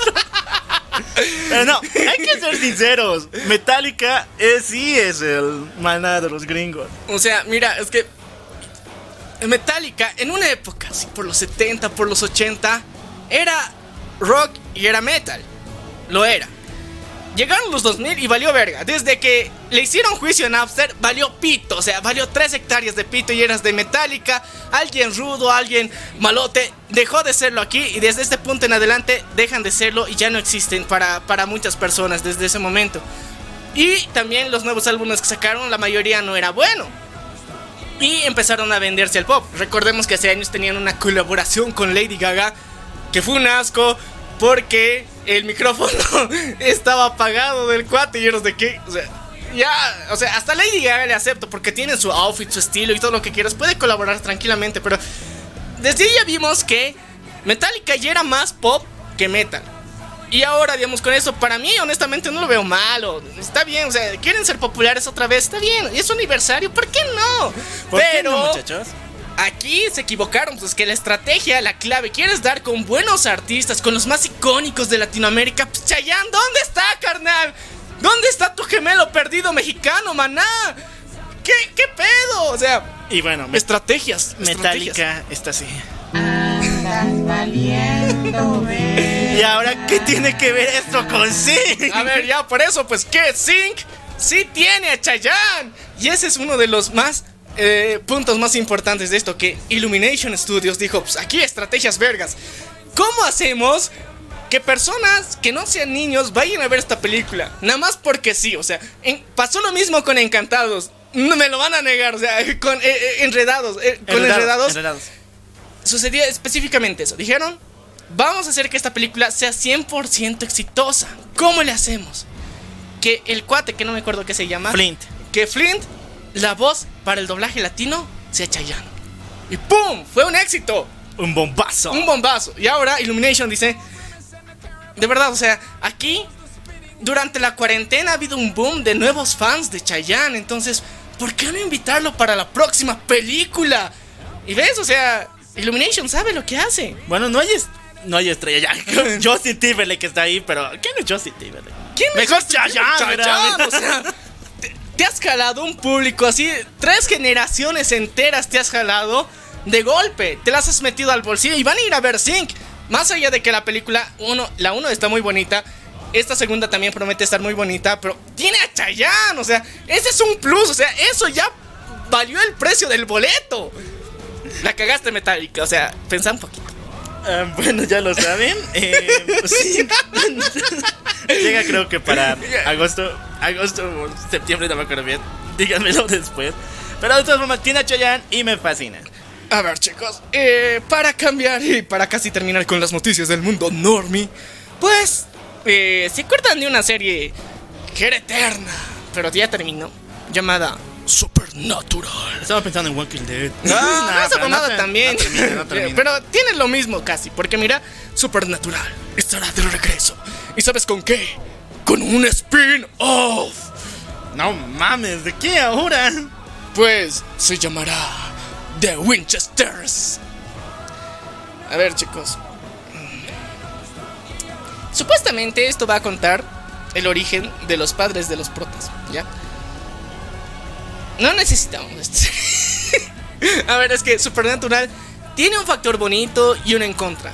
Uno, sus temporadas serán muy eternas para que el problema central se desarrollara en los últimos 10 episodios. CP. O sea, te presentaban al principio, este va a ser el problema. Relleno, 10 episodios, este es el problema. y para mí ha sido uno de los principales problemas para terminar de verlo porque yo me aburría rápido. Pero sin embargo hay otra fanbase que ama a los actores y que les encanta esta historia. Pero ahora, técnicamente, gran parte del fandom era por los actores más que por la historia. La historia también es buena, no puedo decir que no pero era más por los actores. Ahora hacer un spin-off es medio arriesgado. Así que yo te digo aquí, están haciendo un cast así de, este va a ser el futuro eh, macho alfa del mundo supernatural. Y esos les van a contratar para hacer este spin-off. Y aparte los van a mostrar como jóvenes que luego se van a volver padres de los protas de Supernatural. O sea, tienen un reto muy complicado, pero tengo la esperanza de que con los nuevos formatos, porque recordemos que esta serie empezó en el 2007, 2005, no me acuerdo, ¿eh? pero en esa época las series estaban orientadas en hacer mucho relleno pero para que sean largas. Y en la actualidad ya no, o sea, ya- eso ya no funciona, te aburres y ya no quieres verla. Entonces, por eso considero que tal vez hay una ligera, pequeñísima oportunidad que los guionistas reflexionen y digan, ok, vamos a hacer la chingona desde el principio. Y eso sería genial. Bueno, hablando de Supernatural, nadie lo sabrá, nadie lo supo, pero está basado en un cómic de DC. Bueno, es en un cómic, cómic entre comillas, que es Witcher and Witcher. Y también eh, se basa mucho en lo que se refiere a los cómics de Vértigo, principalmente las historias de John Constantine, aunque jamás haya aparecido. pues, ya, ¿qué más? Eh, me gustó, pero un reboot, no más, no más. Sigamos todavía con las mamadas de HBO Max, porque esta semana. en serio, mamadas, ¿por qué? Viene para Latinoamérica, genial. El, pr- el primer trailer que lanzó la, la Justice League, la Snyder Cut, estuvo brutal, ya. Qué hermoso. Pero después nos sale con que va a haber un reboot de todo el universo de Hanna-Barbera. Pero ahora para una serie, digamos, para un, un poquito más mayores, ya no tanto para. ¿Cuál? Hablamos de Jellystone. Esta vez junto a Honey Boo Boo. Honey Boo Boo, a Yogi el oso, a nuestro querido eh, Mandibulín. de Hippopotamus, todos los personajes de Hanna Barbera que no han aparecido hace mucho tiempo van a volver en una especie de ciudad de animales. Animales. así. Zootopia. Es Utopia, Pero Con de palabras. Warner. Con pero de Warner. Sí. Ahora, ha habido muchas opiniones. Primero, eh, a mí me encanta que vuelvan mis personajes y que tengan aventuras mucho más geniales. Sí. Yo sé que esto no es tanto para adultos. O sea, yo sé que van a manejar ese estilo de que es un, un- un humor un poco más rudo de lo normal que manejaba Sí, Hanna pero Barbera. es que Pero ese humor es el mismo que manejaban al comienzo de sus programas. No me van a negar que no era así. por eso, pero está bien, pues, ¿de qué te quejas, carnal? No, yo digo que los otros se quejan de eso. Ah, sí. Segundo, muchos se quejan por la animación porque se asemeja mucho a lo que pasó con Thundercat Roar, con Teen Titans Go. Y yo sí, está bien al estilo Carl Art. Y saben que Carl Art es sinónimo de mierda. De eso, de, de miércoles, de bajo presupuesto, de baja animación.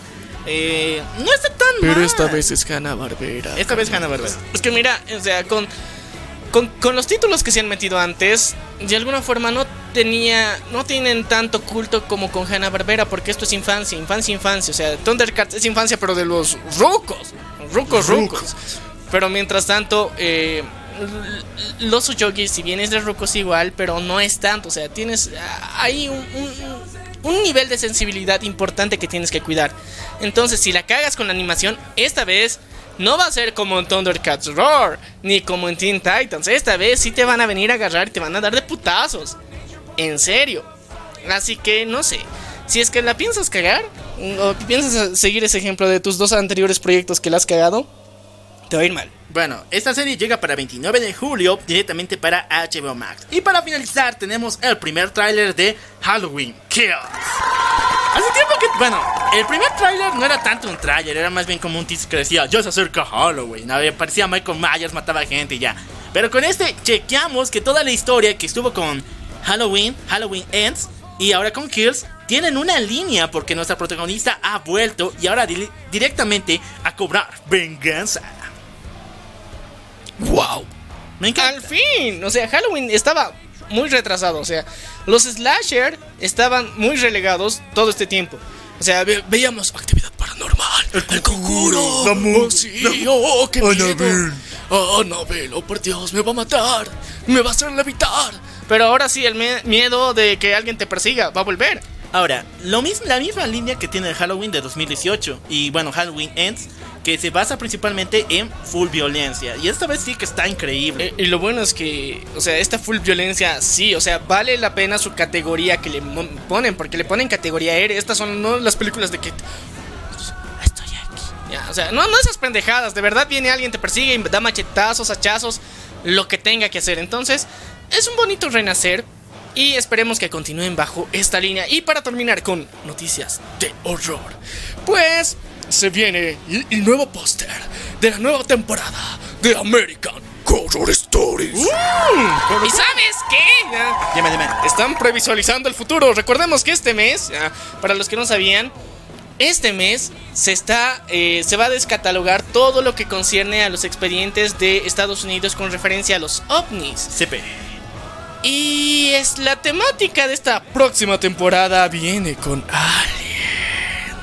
Así que vamos a ver un horror medio que Lovecraftiano dentro de, todas estas ideas. De alguna forma ya había referencias antes, pero esta vez va a ser más el centro de la historia. Entonces ya no van a ser referencias. Y otro tipo de aliens también, los verdes clásicos que conocemos. Va a ser interesante. Yo creo que la ufología o los ufólogos, los que creen en la vida extraterrestre, los que están ahí obsesionados con eso, van a disfrutar mucho esta serie. Así que estén atentos, chicos. Y con eso terminamos las noticias del día de hoy. Ahora sí, prepárense porque se vienen cosas raras. Se vienen las más mamacitas, los más cabrones. Se vienen los mayores asistentes del friquismo.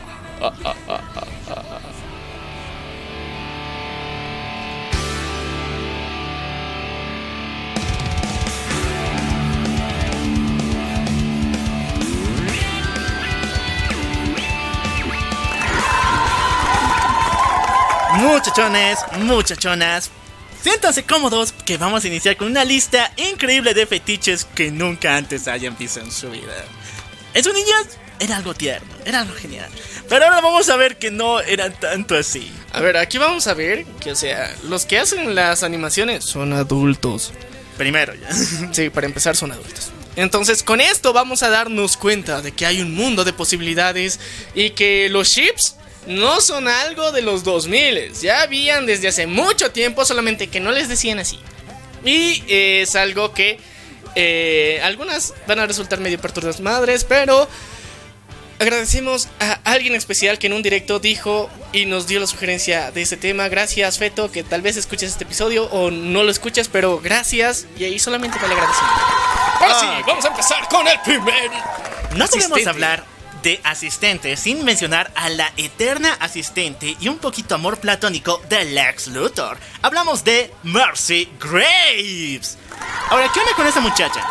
Mercy Graves, tanto eh, como Harley Quinn, no son propios de los cómics. Ellos fueron creados para la serie. Ella fue creada para la serie de Superman, que fue al mismo tiempo de la serie de Batman de los 80. Oye, ¿qué similitudes no más grandes? Harley Quinn para la de Batman de los 80. Mercy Grace para la de Superman de los 70. Es que dijeron necesitan asistentes. Necesitan asistentes. O sea, ser villano tiempo completo es complicado. Necesitamos a alguien que maneje su agenda, que de alguna forma haga los encargos que ellos están ocupados haciendo otros planes más maquiavélicos. Y bueno, teníamos a la loquita, favorita de todos, nuestra querida Harley Quinn. Y luego teníamos a. De hecho, a Mercy Grace. Y de hecho, de ese punto parte, porque es la contraparte total de Harley Quinn. Mientras Harley está loca, demente, divertida, Mercy se toma su trabajo bien en serio. Y si tú piensas regalarle tu máscara de Spider-Man a Lex Luthor, pues prepárate para un buen putazo de Mercy. A ella no le duele romperte los huesos. Sí. Ahora, vamos con su historia, muchachos. Primero, hay dos clases de historia. La primera no nos mencionan tanto en la serie animada, solamente ya vemos a Mercy con Lex Luthor. Hay una relación de amor entre eh, Luthor. empleador con empleado. ya. ¿Cómo se dice esa relación? No sé. Empleador con empleado, ya. Ya empleador con empleado. Ya. Ya que Mercy sí ama a Lex Luthor. Ya. Lamentablemente, al finalizar las aventuras de Superman, cuando cayó, el edificio de Lex Luthor cayó encima de él, Lex no pudo salvarla. Y no podía hacerlo. Con todas sus eh, capacidades, con todas sus armas, Es humano. podía salvarla. Pero ella, sencilla, bueno, sencillamente la vio y se escapó. Ok. Todos esos años de servicio valieron pet. Y murió tristemente. No, llegó Superman y la salvó. Y ahora se volvió en contra del ex Luthor. ¿o? No, simplemente entendió de que su relación era muy, pero muy tóxica. Ok, sí, nunca hubo relación. Bueno, también, ¿no? sí, ya. o sea, puede ser que eh, todo este tiempo, toda la relación que parecía que había ahí era su imaginación. Bien dicho. Pero en los cómics nos pasa algo diferente, ya que Mercy en los cómics pertenecía a una banda de mujeres rudas, las cuales asaltaban a varias personas en la ciudad. Un día a- tratan de asaltar al ex Luthor, el cual solamente diciéndoles todas las imperfecciones de sus espíritus, de sus personalidades, logra detenerlas en seco y señalarles en un golpe mental de no sé, de los dioses. ¿Cuál golpe mental, pendejo? O sea, le fue con lo que más le- les dolía a esos romans en ese momento. Todas potras, todas empoderadas ahí. Y todas apoyándose entre ellas.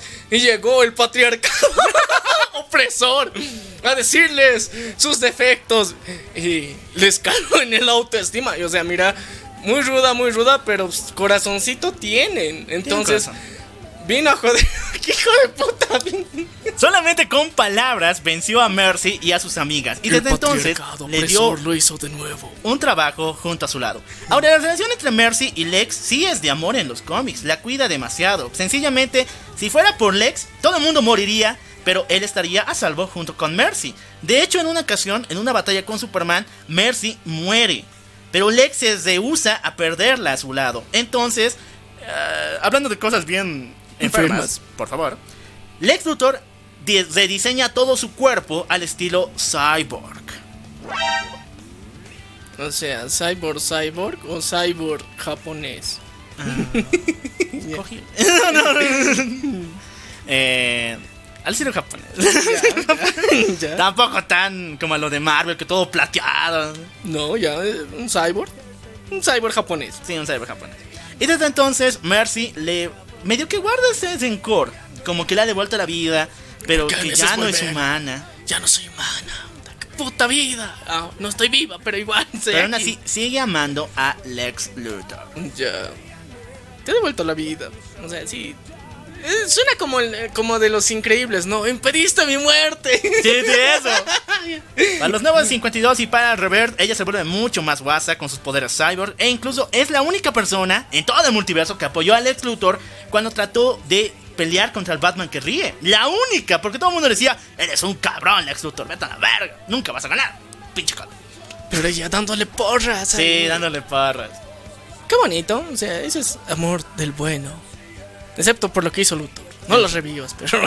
Sigamos todavía con esta. Lista, pasamos a la siguiente, muchachos. Con Eta Candy de Wonder Woman. Ahora, ahorita vamos a hablar de Wonder Woman porque algo extraño igual pasa con ella. Pero ¿qué onda con Eta? Eta era en los años 40 la figura de una mujer un poco regordeta. Hoy en día le llamamos curvy. Pero sensualdona. Ella era una chica divertida que gozaba comer dulces y de hecho creó un escuadrón dentro del mismo ejército americano dirigido por mujeres, las cuales eran llamadas el Super Collar, Super Collar Ship Army. Super Collage Ship Army. El Super, eh, que en español se traduce como el Super Barco de la Armada Escolar. Ya. Sé que es bien raro, pero Sí. son los 40. Pues en esa época era orgullo. Sí, seguimos en el colegio. Sí, tenemos 30. Sí, dale. Ah, Ok, nuestra querida Eta Candy pasó mucho tiempo siendo la secretaria primero de Strip Trevor y después de Wonder Woman. Ahora, como Wanda, Wanda, como nuestra querida Diana le devolvió todo su cariño y todo su afecto. La llevó a un sinfín de aventuras e incluso la llevó a relacionarse con las Amazonas, la cual la entrenaron y la volvieron en una gran combatiente. Una potra indomable. Ahora sí, 100% real, no fake. Pero seguía en su papel de secretaria. Ahora, por los nuevos 52 pasó algo bien feo. ¿Qué pasó? Ustedes sabrán que para Nuevo 52, nuestro querido Steve Trevor no tiene una relación con Diana, sino más bien Wonder Woman tiene una relación con Superman. Eso me encantó, estuvo brutal, maldita sea, ¿por qué no vuelve eso? Pero de todas formas, así era. Y Eta era más bien la esposa de Steve Trevor. Pero a los comienzos del evento de Forever Evil, cuando llega el sindicato del crimen, Eta fallece de forma inevitable. Pinche DC, te odio A, con ver, a ver, a ver, a ver, a ver. ¿Qué putas es forma inevitable? Bueno, llegaron invasores de otro universo que tiene los mismos poderes de la Liga de la Justicia, pero malvados, y destruyeron toda la ciudad. Ah, Eso es inevitable. Ya, Explica eso, pues. Sea, llegaron de otro universo y murió. Ah, ah, sí, sí cuenta, pero de forma inevitable estás de como es inevitable. Ahora, y todo esto la Yo soy muerte de inevitable. Eta. La de Eta, la muerte. Fue solamente para señalar que Superman rompiera con Wonder Woman y que Wonder Woman volviera con Steve Trevor. ¿Qué? ¡No mames! Mataron a una esposa y después matarían a Superman de los nuevos 52 solamente para que estos dos estén juntos. Pinche de ese te odio con todo mi corazón. Oye, ¿qué, qué onda con.? Y ahora, para mayores mamadas, Ya. DC. Para el revert, Eta volvió de otro universo. Ah, ¡Qué genial! Pero ahora es lesbiana. Y tiene una, fin- una afición barra... Fijación. Fijación muy fuerte con las amazonas y mujeres musculosas. Chiva. Ya. Marrano. Bueno, yo también lo tendría, muchachos. O sea, son amazonas. O sea. ¡Oh, me vengo! en- entiendo la dinámica. entiendo, entiendo. Pero, o sea, si, si- o sea, si, si hay hombres normales, comunes y corrientes, todos cuálidos que aman ver las mamadísimas hijas de su puya. Eh, entonces no veo por qué una mujer también no les vea mamadísimas hijas de su puya y se enamore. Pero aquí pues empieza el ship que no había y que ahora hay. El de Wonder Woman con Eta. Sí, muchachos. En el revert. O sea, gracias a eso, gracias a eso. Porque si no fuera por eso no iba a haber. Sí, muchachos. En la actualidad, Wonder Woman y ETA tienen una medio relación, medio que no. Pero ya, todo se especifica con lo que nos dijo DC. Wonder Woman es bisexual. Ya. Y ya, o sea, sí, pues, o sea, imagínate, eh, cuando eres amazona y vives tanto tiempo ahí, entonces, pues... No, de hecho, tiene una frase bien bonita, pero se los Sí. voy a dejar para Twitter porque es hermosa para eso. tiempo. Sigamos todavía, muchachones, con la historia de Wonder Woman. Porque no tuvo una, tuvo dos. ¿Dos empleados? Dos asistentes. No, muchachos. Wonder Woman fue la asistente. Ella fue la secretaria. A ver, les voy a contar un tiempo horrible. Sí. Cuando las mujeres ni siquiera tenían derecho al voto. Mentira, sí lo tenían. Pero las mujeres en los cómics no eran.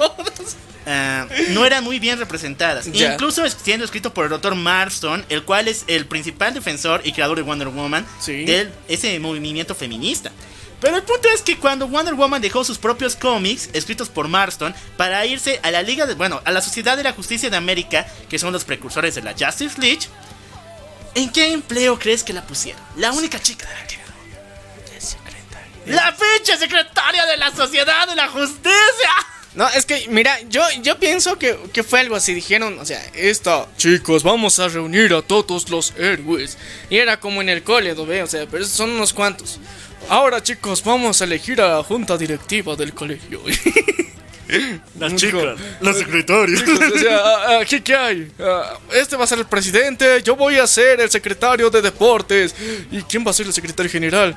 Ah, hay una chica. Sí, que sea la secretaria general. ¡Eso! Eso, eh. Sí, mire qué inclusivos somos, compadre. Eh, algo así. Ya muchachos, en esos tiempos nadie se quejaba porque los cómics de la Sociedad de la Justicia no involucraban muchas chicas. Fue cuando apareció Black Canary dentro de la Sociedad de Justicia como personaje ya jugable. no, como personaje ya activo en las batallas, donde la gente ya se empezó a quejar y dijeron que Wonder Woman no debería estar ahí porque sencillamente la tipa podía doblarle la cabeza a Black Canary, era más fuerte, o incluso a toda la Sociedad de la Justicia. Sí. Entonces ya ella se volvía en personaje activo y hoy en día es la líder de la Sociedad de la Justicia.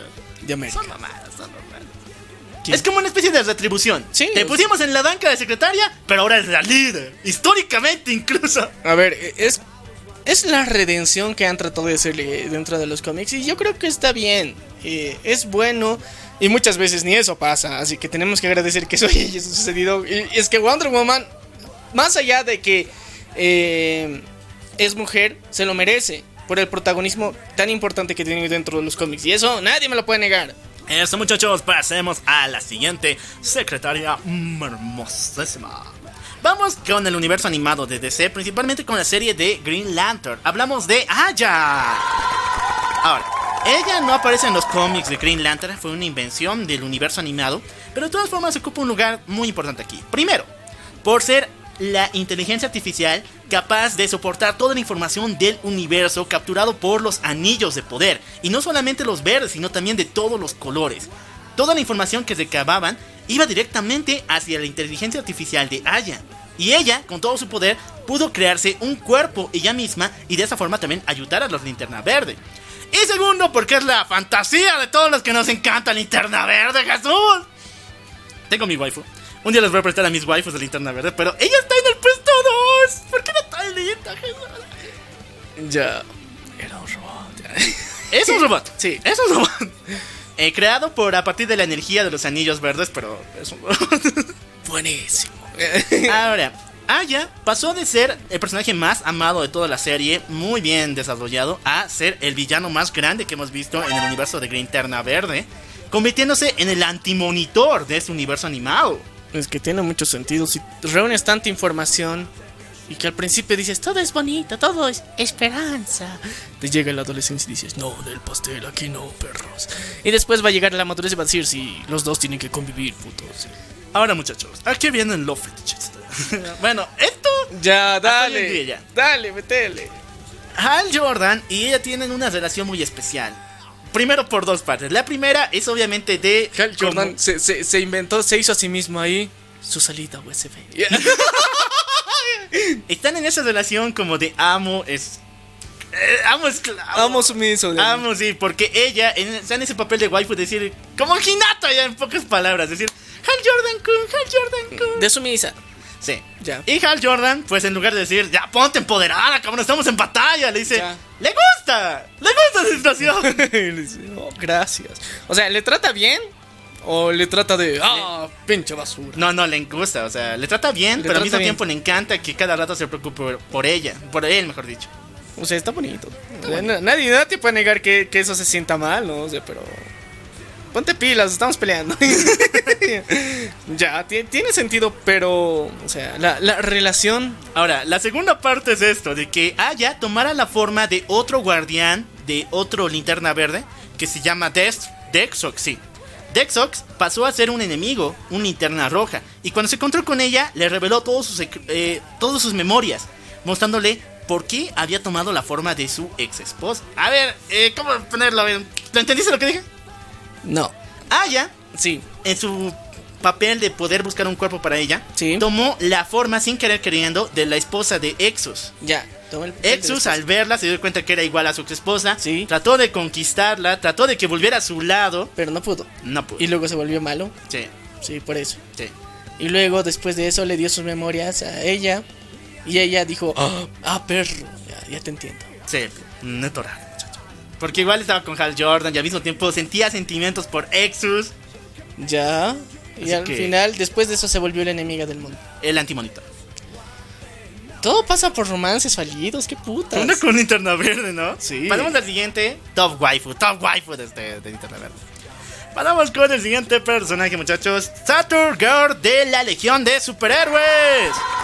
Les cuento algo chistoso.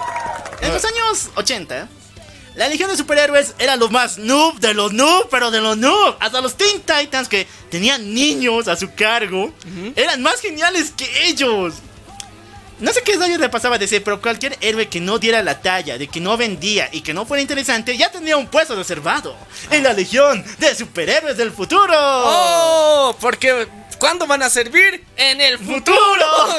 E- Es como en los Power Rangers les mandaban de misión a la ONU. Eso sí.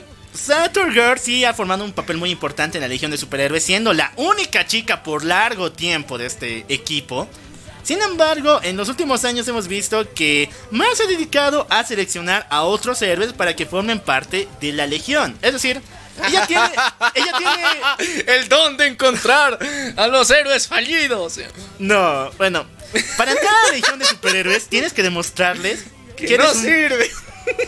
En pocas palabras, tienes que demostrarles que no sirves. Pero así en un sentido más comiquero, más de acción, tienes que demostrarles que eres digno. Entonces se O sea, tienes que demostrar que eres digno de no servir. O sea, Sí. hasta para no servir hay categorías, chicos. Sí. Se monta toda una audición y Saturn Girl siempre está ahí porque tiene poderes telepáticos. Sin embargo, no se pasaron de lanza con que cada miembro, cada héroe que no funciona, sea sencillamente audicionado, como si estuviera yendo a cantar o algo así. Es que dicen la audición. A ver, vamos a ver, en términos de inútil, ¿qué tan inútil eres? Y Ya, hoy en día Esa lo voy a prueba. aceptar. Los cómics de la Legión de Superhéroes sí son geniales. Ha estado chido cuando eh, ese personaje, Jonathan Kent, ha entrado en la Legión de Superhéroes. Es que y eso no era Jonathan inútil. Kent, pues No era inútil, o sea, es el hijo de Superman. No, pues o sea, él ha entrado ahí para entrenar. No no ha ido ahí para hacer misiones. Ha dicho, vamos a entrenar, vamos a empezar de lo más bajo, con los inútiles, para enseñarles y motivarles. Sí, ¿ves? Ahora, te digo que cuán inútil es Saturn Girl y la Legión de Superhéroes en los 90, porque en el futuro ya no existe el mal. Todo ha sido erradicado, ya no existe esa batalla. ¡Ay, no me jodas! Vamos a preparar un equipo para el futuro. Y todos, sí, vamos a ser el equipo del futuro. Y en el futuro no habrá mal. ¿Y para qué nos estamos preparando? Bueno, muchachos, Saturn Girl le pertenece esto aquí. Vamos con otro personaje. Ahora, algo raro pasó igual en los 2000, donde aparecieron versiones eh, jóvenes y e hijas de varios villanos los cuales iban en contra de sus papás. En este caso hablamos de Enigma, la hija de The Riddle. La hija de Enigma se llama Enigma. no, la hija del acertijo se llama Enigma. Según yo, se llamaba. Ah, cierto, el acertijo. El acertijo.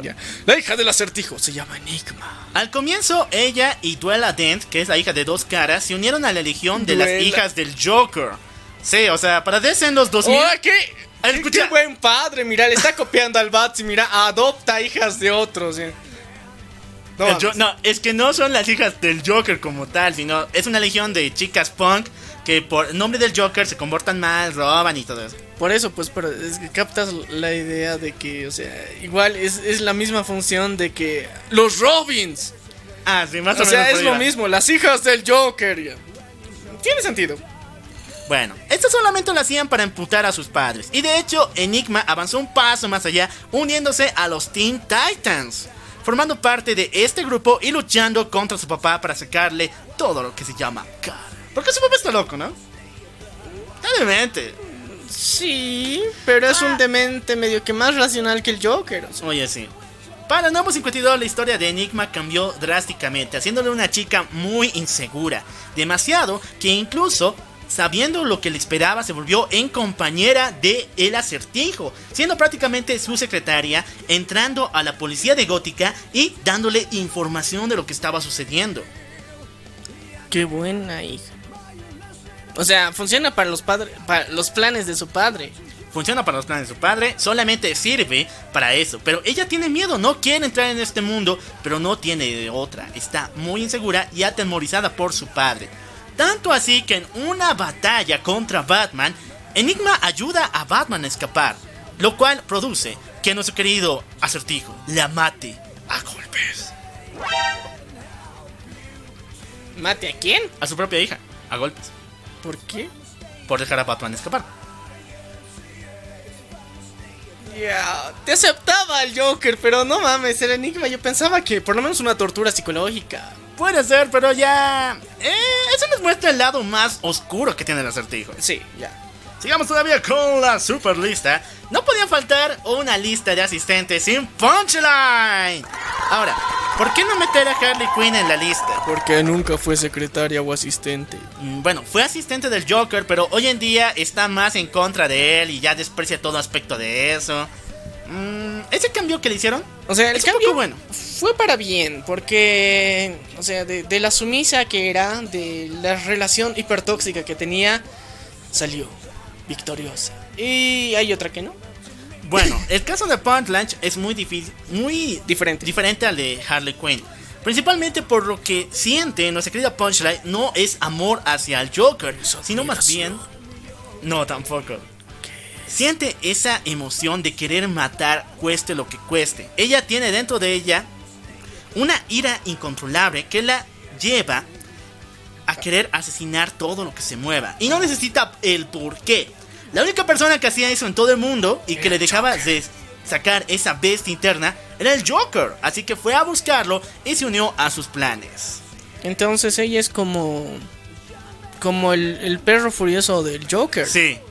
Oh. Ahora, ¿qué pedo con todo esto? Digamos que el Joker le salió las cartas por la culata. Porque hoy en día en el reverso estamos, bueno, ahorita con New Frontier. Ay, no, ¿cómo se llama esta madre? Eh, Future, State. Vemos que el Joker ha empieza a sentir relaciones y cositas por Punchline.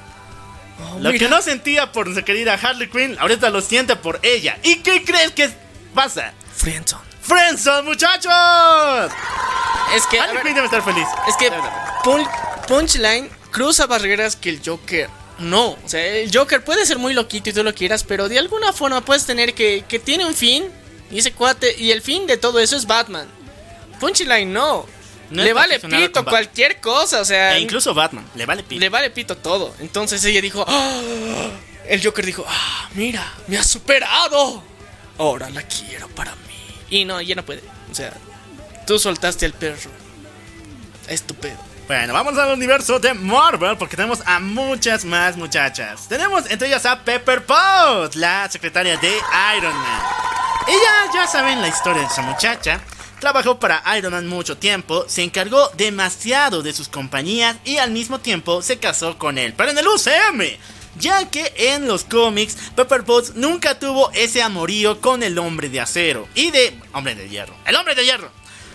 Porque realmente Pepper Potts no siente nada por Tony Stark. Sencillamente es su empleada y toda la vida siempre va a ser así. De hecho, varias ocasiones Stark se la ha declarado, la ha propuesto matrimonio, pero Pepper le dice ni mergas. Somos empleador y empleado. No te me acerques, perro. Está bien, ¿no? En los cómics están más brutal. O sea, lo ha frenzoneado. No, lo ha. ¿Cómo sería? Lo ha jefezoneado. Jefe soñado, a ver, rechazar al jefe. Está bien, pues. O sea, ahí no hay abuso laboral. Bueno, y de hecho, cuando ella adoptó la personalidad de Rescue con una de las armaduras de Iron Man, tampoco la utiliza para ser miembro de los Vengadores. Ella prefiere una vida tranquila, todavía trabajando para Stark, pero al mismo tiempo, cuando escuche que hay problemas, necesitan su ayuda, siempre tiene su traje a la mano. O sea que no es miembro de los Vengadores, no quiere ser una superheroína, pero sabe que la gente lo necesita. Está de ayudante cuando se le requiere. Está en casos de emergencia, es como los bomberos. Chippy. Pero que no se llama bombero. Ahora, una razón por la que Pepper Es como un bombero voluntario. no quiere nada con Tony Stark en los cómics, porque el tipo es un pinche mujeriego, hijo de su madre. Se acostó con todo lo que se mueve en Marvel, todo lo que se mueve y tenga dos patas, ya pasó por la cama de Starks. E incluso se insinúa que Gamora, la hija de Thanos, estuvo con el maldito en varias ocasiones.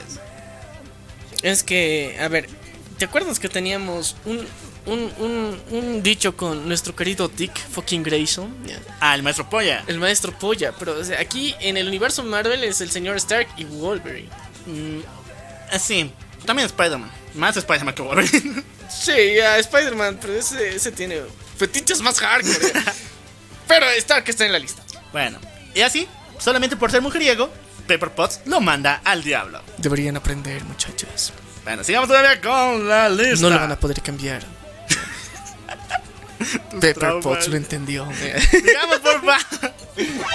Vamos con Jocasta. A ver, esta inteligencia artificial otra vez, como la que vimos con Aya Oye, en serio, en serio, me, me estás dando una visión de que tú ya, ya, ya, ya estás así súper enamorado de Sam, la nueva asistente de Samsung. No, de hecho no tengo sexo. sí, muchachos. La inteligencia artificial del futuro. Pero de todas formas, para Marvel, Jocasta fue creada a partir de los datos recogidos de la avispa Janet Ah. Van Dyne junto con lo- el cuerpo de Ultron. Y de hecho, Ultron la creó para que sea su esposa, su novia. A ver, a ver, ¿qué, qué, qué, qué ha pasado aquí para que de alguna forma eh, Ultron, ese ser sin sentimientos, ese desgraciado, ahora quiera una esposa? Bueno, O sea, e, es, es el mismo cuento de Frankenstein en sí con Ultron, Sí, porque tiene lo todos los mismos complejos. O sea, se vuelve, crea, se vuelve mal un rato y después se da cuenta de que la humanidad es un peligro. Y luego de que él es tan diferente que se siente solo. Y luego, como me crearon a mí, yo puedo crear a otro. Y ya, eso. es el mismo pedo, creado por Henry eh, Hank Pink, mejor dicho. Sí. Este robot Ultron se dio de cuenta de que, bueno, si voy a. Soy la mi- misma, misma imagen de mi creador. Él tiene una esposa, tiene mujer. Pues yo también quiero una. Panas, ya. Ahora, para más enfermo a relación, dijo: No cualquier mujer, quiero a la esposa de nuestro querido Han Pink, que en esos tiempos era Janet Van Dyne. Así que la secuestró, le robó parte de su memoria y su personalidad y se la instaló a su esposa robótica, Jocasta. El nombre me da miedo, Yocasta. De hecho, eh, su nombre es más horrible. O sea, Yocasta era la madre de Dipo. ¿Te acuerdas, no? De. El cual al final se enamoró de Sí, su sí, misma madre. Y ese es el pedo. O sea, Ultron se enamoró de su madre, que en ese tiempo sería Van, Janet Van Dyne, porque su padre es Hank Pink. Esas referencias de Marvel, ¿no? Bien de Ezra, ¿no? Bueno, pasando por Yocasta, pasó a ser una de las personales, una de las personalidades y personajes más importantes por Ultron. Después se unió a los Vengadores como inteligencia artificial e incluso tuvo una relación muy pero muy cercana con la inteligencia artificial de Stark para ya los cómics de ¿cómo se llama esto? Ah, Visión, no. Ay, no me acuerdo cómo se llama. Jarvis. No, Ultimate, sí. Para el universo Ultimate, Jarvis no es un asistente, no es un mayordomo como en los cómics, sino más bien es una inteligencia artificial como en el UCM. Y Yocasta y Jarvis tuvieron un alguito. O sea, antes de todo eso es virtualmente. Virtualmente, pues son dos inteligencias artificiales. Pero es que Yocasta tiene cuerpo. Ah, bueno. Pero entonces dijo mentalmente, uh, toma, te voy a pasar y penetrar con mis datos. E incluso quería hacerle Netorare a Wanda se- acostándose con visión en varias ocasiones. Ah, lo intentó, pero, Lo intentó. pero no, no, no logró seducir a Vision. Sí. Es una alma demasiado pura. Sí, dice. Ya sigamos, Gabriel, por favor. Vamos con nuestra querida Betty Brand del universo de Spider-Man. ¿Por qué no podía faltar, no? No podía. ¿Por qué no podía faltar? Bueno, Betty Brand ha sido muy importante para la vida de Spider-Man porque es la secretaria de JJ Jameson. La vimos en la película de Spider-Man como la MILF que todo el mundo desea y mamaceta. Ay, Dios santo, está increíble. Incluso con ese memazo de Spider-Man 3 donde dice Peter Parker. ¿Quieren, ¿Quieren ver cómo avanza esa relación? ¿Quieren ver hasta qué punto ha llegado Spider-Man con Betty? Lean los cómics. Principalmente los de... Es ah, el fuckboy de Marvel. es el fuckboy de Marvel y ha estado en varias ocasiones con Betty Brandt. Tanto así que en los cómics prácticamente Betty es su... ah, En pocas palabras, peor es nada. Cuando Spider-Man, nuestro querido Peter Parker, no está ni con Gwen Stacy, no está con Mary Jane, no está con ninguna chica, sencillamente agarra su teléfono y dice, hola Betty, ¿cómo estás? Oye, ¿quieres salir? O sea, también, cacho, cacho, vamos a... O sea, son. vamos a... Ma- ma- marrano. Son amigos con derecho. Son amigos con derecho. Ahora, ¿a qué pedo voy con todo esto? A ver. Muchachos, la primera vez que se contaron Betty con Peter se llegaron a conocer cuando ella tenía 34 y él 15 años. Ah. Peter lo, la invitó al baile porque en esos tiempos no tenía con quién ir y Betty la aceptó. O sea, Oh. llevarías a una MILF. Recontra. ¡Oh!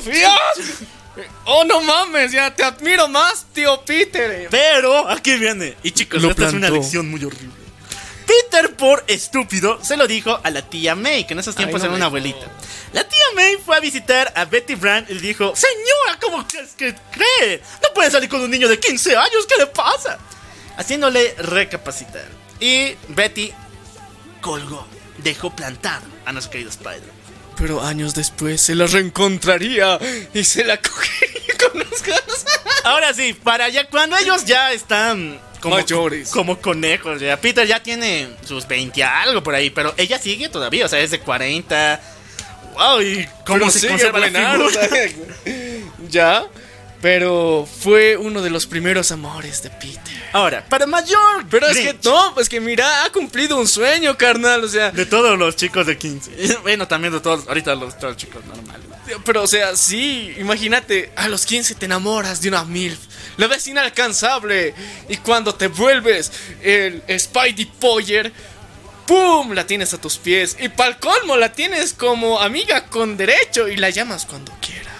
O sea, Ahora, para mayor Grinch, especialmente de JJ Jameson, se ha insinuado en varios cómics que Spider-Man con Betty hicieron chaca chaca en la oficina del señor Jameson. Ma- ma- marrano. A ver, eh, honestamente, no, no sé qué pedo hay con las personas de que aquí cogieron.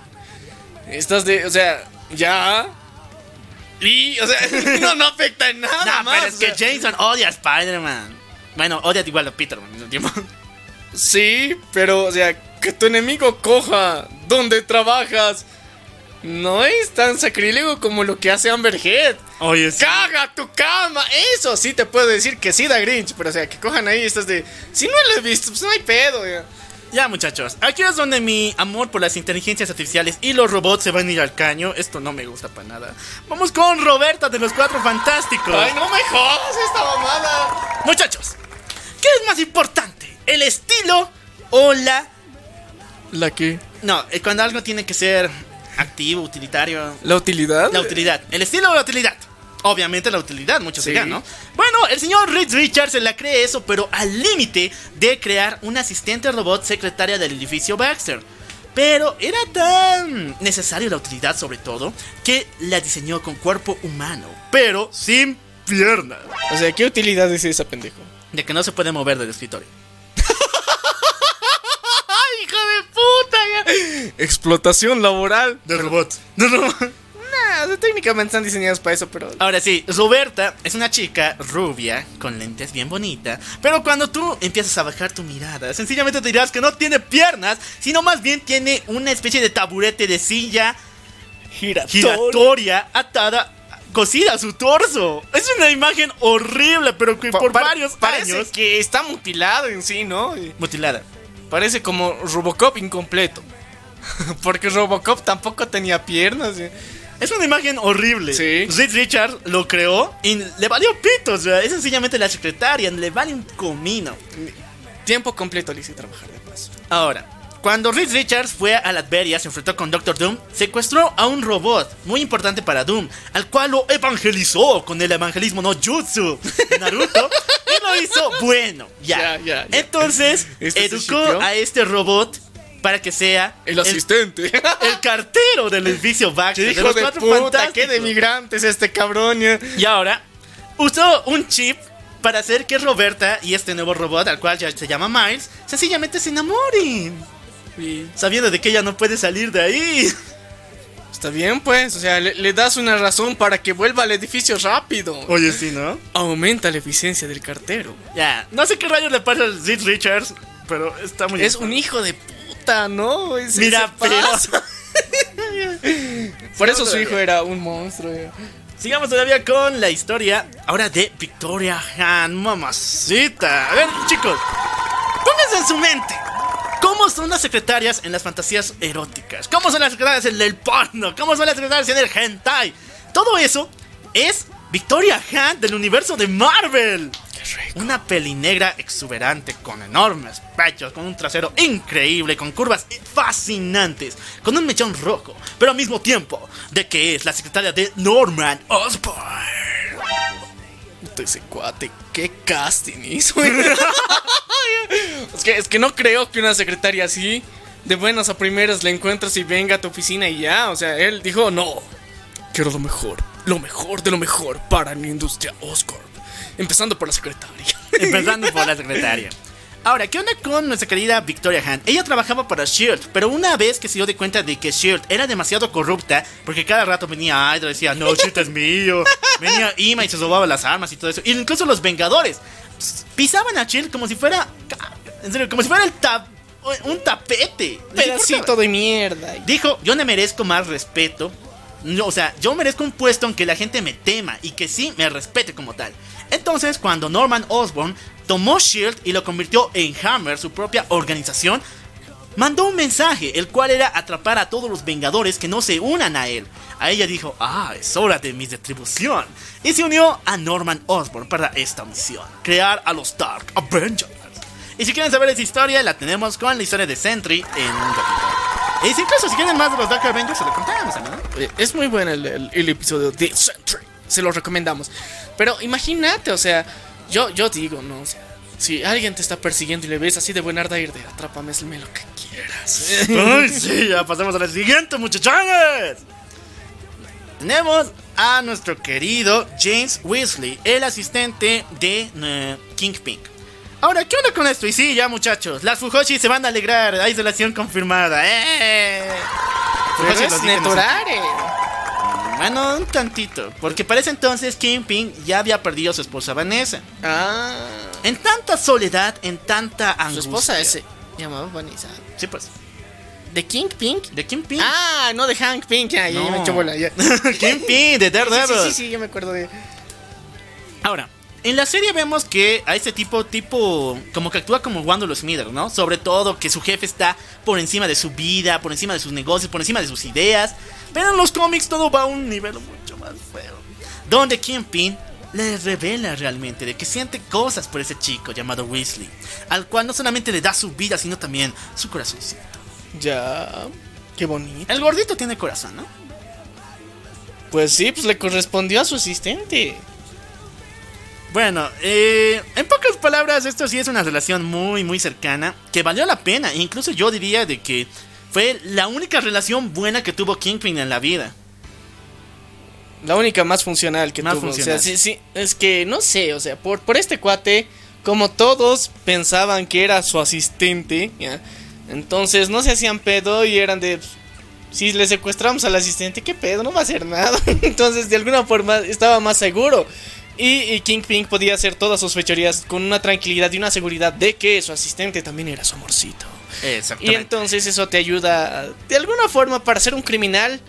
eh, que, que, que es- tiene bien guardado a sus seres queridos. Bueno, muchachos, pasamos con el último personaje del universo de los cómics. Vamos con Wong de Doctor Strange.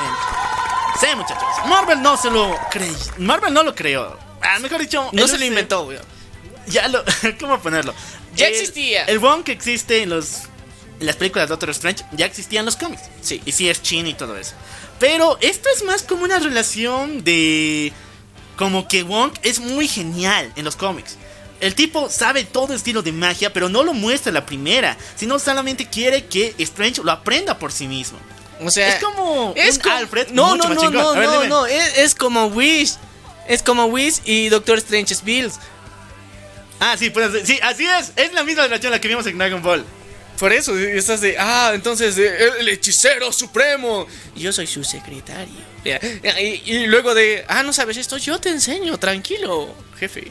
Más bien es como que Wong fuera el mentor de Doctor Strange, pero, Pero- al mismo nunca se lo dice. Nunca se lo dicen, sí, sí, digamos, pasa desapercibido como el asistente. Sí. Igual que Wish. Igual que Whis. Así que me encanta porque el tipo se las sabe todas. Él podría ser fácilmente el hechicero supremo, solamente que rechazó el cargo cada vez que se lo dan. Porque la única vez que lo hizo casi destruye el universo al ver la oscuridad mágica que había. Y la única persona que puede hacer contra eso es Doctor Strange.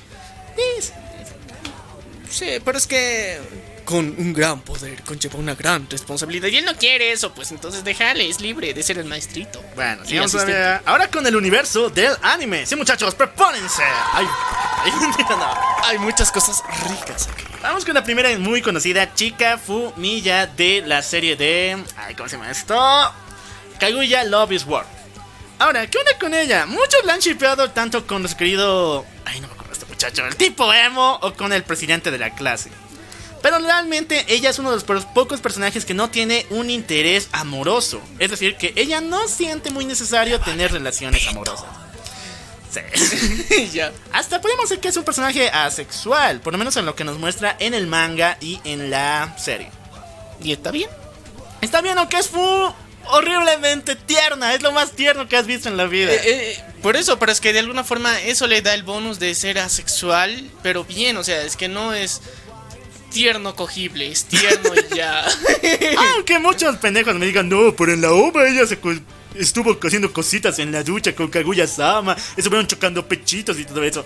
Sí, pero esa mamada se la inventaron los malditos pajeros que hicieron el anime. El estudio se lo inventó eso. No Sí. existe en el manga, no existe en el canon. Y Dios quiera, olvidemos esa mamada. Olvidemos esa mamada. No tanto, Ah, bueno, no tanto, ya, vale, pero, pero- Si quieren ver esa escena sin el estúpido contexto que nos metieron en la ova, busquen la Next Videos, muchachos. Tiene hasta musiquita y todo, ya. Chica Fumilla, nuestra secretaria de el, el Consejo Estudiantil de Kaguya Love is War. Sigamos todavía, muchachos. Oye, inventamos el término tierno cogible. Vamos con Shizune de Naruto. Muchos me dirán que tiene una especie de inclinación con Tsunade, pero no es la situación, o por lo menos no es como yo lo entiendo. O sea, según el canon, técnicamente no. Pero según, Facebook. según Facebook, según los shipeadores de todo el mundo que han visto Naruto, dicen, mmm, mmm, o sea, Chupliable. shipeable, o sea, Tsunade. Mmm, ya, Bueno, sí, yo he visto mucho, mucho, mucho materiales. Mucho. O sea, es que en sus largos viajes, ¿qué hacían? Decían, no solamente bebía y apostaba, sino también. mm. Ahora, Shizune es la hermana de el novio de Tsunade, que en este Del caso era. Dan. Bueno, exnovio porque se murió. Se murió, sí. En este caso, Dan es parte de esa familia y solamente acompaña a Tsunade porque quería aprender todos los jutsus médicos con los cuales su hermano también conocía. Es al comienzo una unión de maestra-estudiante, pero después llega a ser algo mucho más fuerte llevándole, llevándolo a casi ser familia entre los dos. Entre las dos, las dos. Eh, o sea, técnicamente, eh, cuando el novio estaba vivo, ya eran familia. Chippy. Pero luego, o sea, nada le obligaba a ella a quedarse con Tsunade todo el tiempo que se ha quedado con ella. Y por eso hay, o sea, es muy shipeable, es demasiado shipeable esta cosa. Y es que no tiene mucho sentido. Aparte, eh, la forma en la que es su asistente no es pues, la convencional de que, ok, digamos, ya sí, cumplí de mis horas laborales, adiós. No, o sea, Y aparte, en las veces que ha habido, o sea, en el anime hablo específicamente, sus, sus pedas comiendo ramen y yéndose a tomar sake, pues ella se pone medio, medio, medio cariñosita con su nade, entonces, según yo hay ship ahí, pero ustedes decidan los chicos, no es canon, pero es shipeable. Es shipeable, muchachos. Pasemos a la siguiente. Vamos con Sayaka Igasashi. Igarasashi. Pronuncia esta mamá. Sayaka. no mames, no me jodas, ¿qué está pasando aquí? Ah, Sayaka Igaras, Igarashi. Igarashi. De la serie de. Kakari. Eh. Kikari. Ay, no me acuerdo su título. Es de la serie de las chicas de las apuestas. Hake- Hakekui. No. Todo el día pronunciando mal japonés, che. Karaguri, no. Kakeguri. Karaguri creo que sí, sí, creo que es Karaguri. Y la pueden, pueden encontrar en Netflix. ¿Esto? Ya. ¿Qué onda con esto, muchacho? Oh, sí. Ella era una chica muy, pero muy tímida. Tanto así que eh, se sentía muy cohibida de todo, no salía, no tenía amigos, hasta que un día que entra a la preparatoria de esos muchachos que les gusta apostar. Entonces conocería a Kikari, que en aquel entonces era la chica peliplateada, presidenta del consejo, pero en ese tiempo no ocupaba ningún puesto. Hasta que apostó con el mi- mismísimo presidente de ese tiempo el puesto por la presidencia y ganó. Ella, Hika, eh, nuestra querida Ya, Kikari. lo apostó todo. Lo iba a perder todo en una sola movida. Pero en ese momento, en esa apuesta única, sencillamente ganó al final. Y se volvió en la presidenta y el puesto número uno de todo el colegio. Eso llevaría a Sayaka sencillamente a admirarla, buscar cualquier forma, cualquier manera de estar cerca suyo. Y la encontró, siendo su más leal sierva. Asistente. Sierva. ¿Por qué sierva? No Te jodas. digo, así lo dice ella, yo no lo Sí, dije. ya sé, pero suena feo, weón. Ya, Eres mi sierva. Asistente. Su asistente, ya, porque imagínate, tal vez la, el- el do- el- la traducción está mal, o sea. Sí. Es que suena mal sierva. o sea, el patrón de Potter es un siervo, weón. Ya muchachos, entonces cualquier cosa que pase, ella estará dispuesta a vencer a cualquier estudiante que venga a amenazar el trono de Kikari como la presidenta. E incluso en una ocasión se enfrenta, esto a... spoiler, Spoilers, perras. se enfrenta a Yumeko, que es la protagonista de esta historia, en una partida increíble donde tienen que ascender a lo alto de una torre. El último en llegar será el que lo pierda todo y será expulsado de la academia. Ella lamentablemente pierde porque nadie, nadie le gana al prota, ¿no? sí, nadie le gana al prota, entonces ella pierde y como tanta presión le llega encima, decide suicidarse y lanzarse de la torre desde el último piso. Sin embargo, cuando está a punto Eh, Cálmate con los spoilers, canal. de chocar con el suelo, Kikari entra, salta y la agarra entre sus brazos. Y con un beso le revela que todo ese tiempo de servidumbre, todo ese tiempo de... Ship confirmado, punto, listo, ya, Dios. La pena. Pasemos al siguiente, por favor. Ya, ship confirmado, o sea, sí, sí, se cumplió esta madre, esta madre es canon. Vamos con eh, Secretary de Lulo... Luco... ¿Luloco? Lucolo. Lucolo. Luculo, la, la patrulla espacial Lucolo. Esta historia es un poco complicada ya que es por Gainax y está en el mismo estilo de eh, eh, Panties and Stalker y también como eso de Kill Kill. Está en esa misma base, incluso la misma animación y tiene este ritmo de que es demasiado absurdo para ser realidad. Sin embargo, el puesto de secretaria es muy importante porque aparece en cada capítulo. En cada capítulo. Y siempre está enfocándole a que ella tiene una solución para ante todo problema.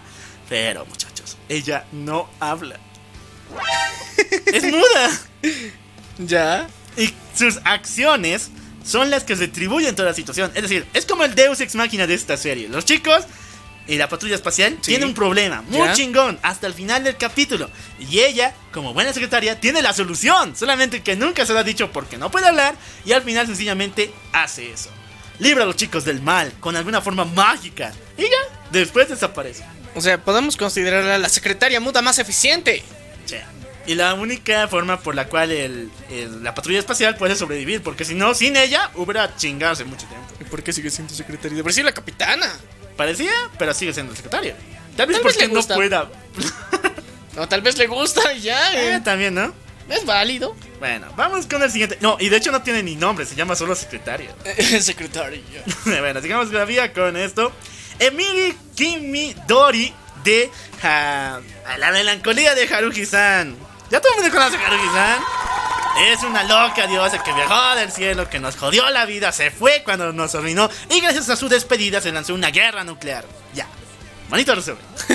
Lo importante es que aquí Emiri, Emiri es realmente una inteligencia artificial creada en el futuro, que fue mandada al pasado para recoger toda la información sin que ella lo supiera de Haruhi, por qué se fue y qué rayos es realmente, si es realmente una diosa o no lo es. El día en que ella se encontró con nuestro protagonista de la historia, se dio de cuenta de todo esto. Le llegaron todas las memorias revelando de que era solamente un robot. Ya. Eso le dio un paro, pero de esos brutales donde... Cortocircuito. No, o sea, existenciales. No soy Pero eso es un robot, ya, no tiene existencia, no tiene por qué dudar de su existencia. Tiene personalidad. Ya. Entonces eso le llevó a un paro donde se cuestiona sobre su existencia misma. No soy humana, no soy humana. Entonces los demás chicos llevarán a darle un ánimo. O sea, tienen que decirle, no, no importa que seas un robot. O sea, vamos a cambiar tus recuerdos, ya, un cable USB. Aún así, eres nuestra amiga. Ay, qué bonito, ¿no? Ya. Y bueno, desde entonces ella ocupa en lugar del puesto de espía como secretaria dentro del consejo estudiantil de la escuela y dentro del grupo de Haruhi-san, siempre estando al pendiente. Pero ¿sabes qué? La mamación no termina aquí. ¿Por qué? ¿Qué mamación, no mames? O sea, las mam- la mentira. Ay. Esa muchacha involuntariamente sigue reuniendo información de Haruhi-san. Ya. Aunque ella no lo quiera, aunque ella supuestamente ya había dicho que ya había No, parado pues es que ya está su algoritmo le está haciendo. Eso. Ella detuvo el algoritmo. Ya. Pero realmente no fue así. Sino más bien él se sigue trabajando día y noche. Hasta que ella sencillamente desaparezca. Y así es como se revelan todos los secretos de Haruhi-san. Ya. Ella es el infiltrado. Cheto, Pero la queremos. la queremos. Sigamos todavía con la lista de las mejores secretarias, muchachos. Vamos con Moe Kamiji, boarding para los cuates de Boku no Hero Academia. La empresa de héroes de Endeavor, o sea, Endeavor, el cuate que tiene fuego en el mostacho y en la cara, tiene que ser, tiene que ser flamable, tiene que ser combustible puro. ¿Y cómo hacerlo? Pues, sencillamente te consigues a una secretaria que tenga el pelo hecho de fuego. Siento el nivel de riesgo que implica eso. O sea, está bonito. Qué genial que tu cabello sea así. Pero tu oficina tiene que ser al aire libre. Eso es raro. Porque si, si es cerrado, técnicamente eres la causante de los incendios. Bueno, ella tiene un gran control. Y de hecho, creo que Endeavor tiene un fetiche raro con el fuego. Porque la mayoría de sus empleados, incluyendo a su hijo Shoto Sí. y a Kachan, usan este elemento. Y la mayoría de sus empleados también. Sí. Yo creo que es solamente para poder trabajar en equipo. O sea, todo el mundo usa el fuego, entonces ya. Entonces todos son fuego, entonces es más fácil de manejar porque todos conocen es. Sí, suena más fácil, más estrategia. El único creo que no utiliza el fuego en su agencia es Deku. Bueno, pero él tiene el All Might, así que alguno de los usuarios anteriores ha debido tener el poder del juego. Bueno, esta muchachita es agradable, es muy tierna, pero cuando se emputa y toma su traje de heroína, sencillamente prepárense para una buena patada flameable, ya que ella es una chica demasiado explosiva. E incluso cuando Kachan, Deku y Todoroki se unen a la compañía, Kachan le insulta. Es decir, le dice, ¿por qué hay chicas aquí? Este es un club de machos, somos héroes de verdad. Tú eres una estúpida secretaria, ocúpate en lo. Esa chica, de una buena patada, le hace ver toda. Le hace un flash en la mente y le quita todos esos pensamientos. Qué bonito. Brutal, ¿no? ¡Arriba el matriarcado! Sigamos todavía, muchachones. Bueno, vamos ahorita con Sheska de Full Metal Alchemist. Ya todo el mundo la conoce. Ella empezó muy extrañamente. Es una loca por los libros, le encanta la lectura, tanto así que se decidió quedar clandestin- clandestinamente, sin que nadie lo sepa, dentro de la biblioteca a vivir allí. Entiendo su fetiche. Loca de los libros. Tanto así que una vez cuando estaba leyendo un montón de ellos en su casa quedó aplastado por eso y estuvieron a punto, a punto de matarla. Si no fuera por Edward y Alphonse Elric, ella hubiera fallecido. Una vez que ellos dijeron, ah, la encontraron, dijeron, bueno, ¿qué tal si te llevamos a un lugar donde hay muchos libros y de esa forma igual nos ayudas? Y así es como Sheska avanzó de ser una loca de los libros a ser la secretaria general del gobierno mundial que maneja Full Metal Alchemist en los archivos de la policía militar. Oye, pero eso no es tan divertido. Bueno, para ellos... el- Para ella sí, pero, pero es que si, si te pones a pensar de estar en una biblioteca llena de libros de diferentes términos y de repente cambiar al gobierno. Entonces, eh, medio que según yo no es el trabajo tan soñado, pero a ella le gusta, así que es lo importante es que a ella le gusta. Eso, pasamos el siguiente muchachos, porque no solamente hubo secretarias en el mundo del anime como tal parece, sino también hay secretarios y de diferentes rubros como tal. Así es. Vamos con Zenichi, eh, asistentes. Zenichi y Kudo de Medaka Box. Tenemos un capítulo de Medaka Box. Sí, tenemos un capítulo completito, así que ustedes vayan a darse una vueltita por ahí y conocer toda su historia, que es muy larga. Zenichi es el secretario de Asuntos Generales. Él tiene que ocuparse de todos los chicos problemáticos, de los clubes. Mientras tanto, Kudo es el secretario general. Él tiene que ver todos los términos que tienen que pasar por Medaka. Estos dos muchachos no se llevan nada bien y de hecho compiten por ver cuál de los dos resuelve más problemas antes de finalizar la tarde. Y de esta forma ir donde Medaka para darle los mejores resultados. El sueño de todo empleador. De todos sim, yo diría. Sí, pues, no es que imagínate, te pones a pensar de cómo sería más eficiente. Ah, que mis empleados compitan. Pero aquí el- el- técnicamente el premio es Medaka, entonces eh, el empleador tendría que ser así súper mamadísimo ahí el macho alfa pecho peludo, no sé qué ella, para que de alguna forma inspire esa confianza de querer hacer todo para verlo feliz. Un ship muy claro. Bueno, pasamos con el siguiente. Vamos con Kouzumi Hanayo de Love Live. Sí, muchos me dirían que la secretaria de Love Live es nuestra querida Kotori, nuestra maid Dulce y toda su canción rara. No me acuerdo. Pero yo digo que sencillamente la mejor secretaria que tenemos es Hanayo, ya que es la única, escúchame bien, la única que logra enterarse cuando son las presentaciones de Love Live. Todas las demás chicas están en su jodido mundo, les importa un Entonces ella sería secretaria honorífica. honorífica. Honorífica. Pero al mismo tiempo, cuando finaliza la serie, ocupa ya el lugar que le corresponde como secretaria y presidenta después. Está bien, eso es Ah, avanzar, eso claro. es el progreso, chicos.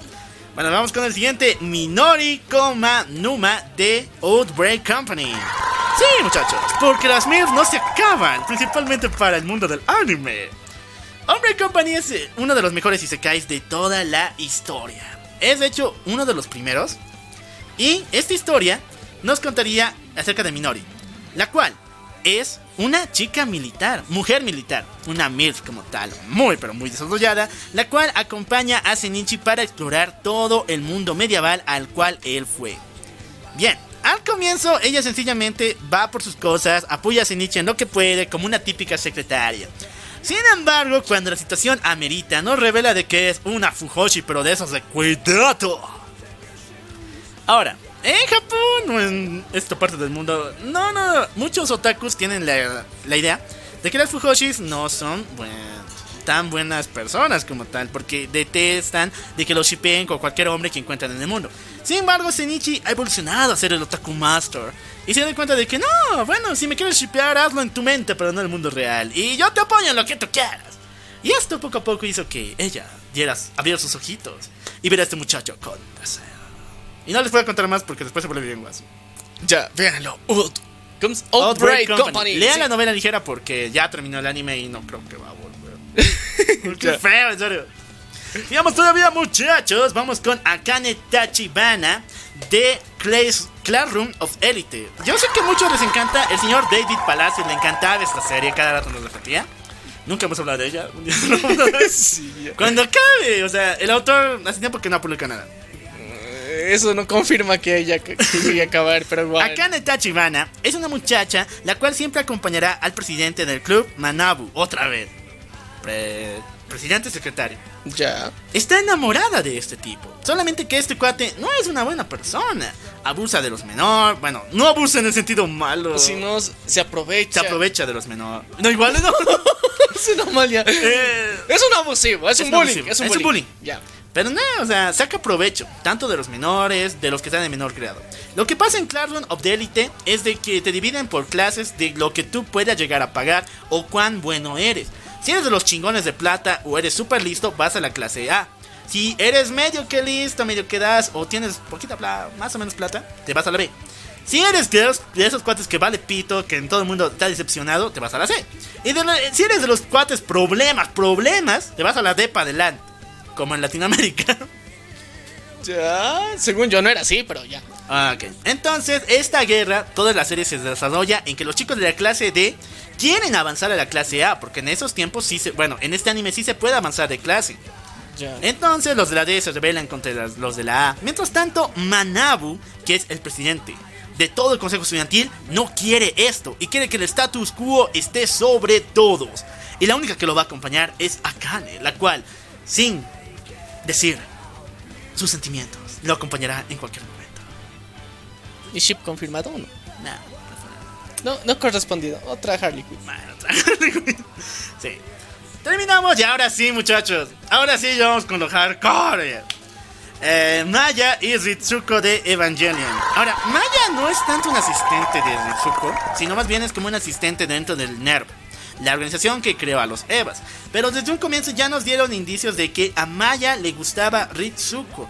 No solo como una maestra, porque ella le enseñó todo lo que sería el manejo de las redes de NERV, sino también como un amante, porque en todos sus sueños que tuvo Maya, siempre está ella, siempre se besaban y siempre estaban en esa comunión.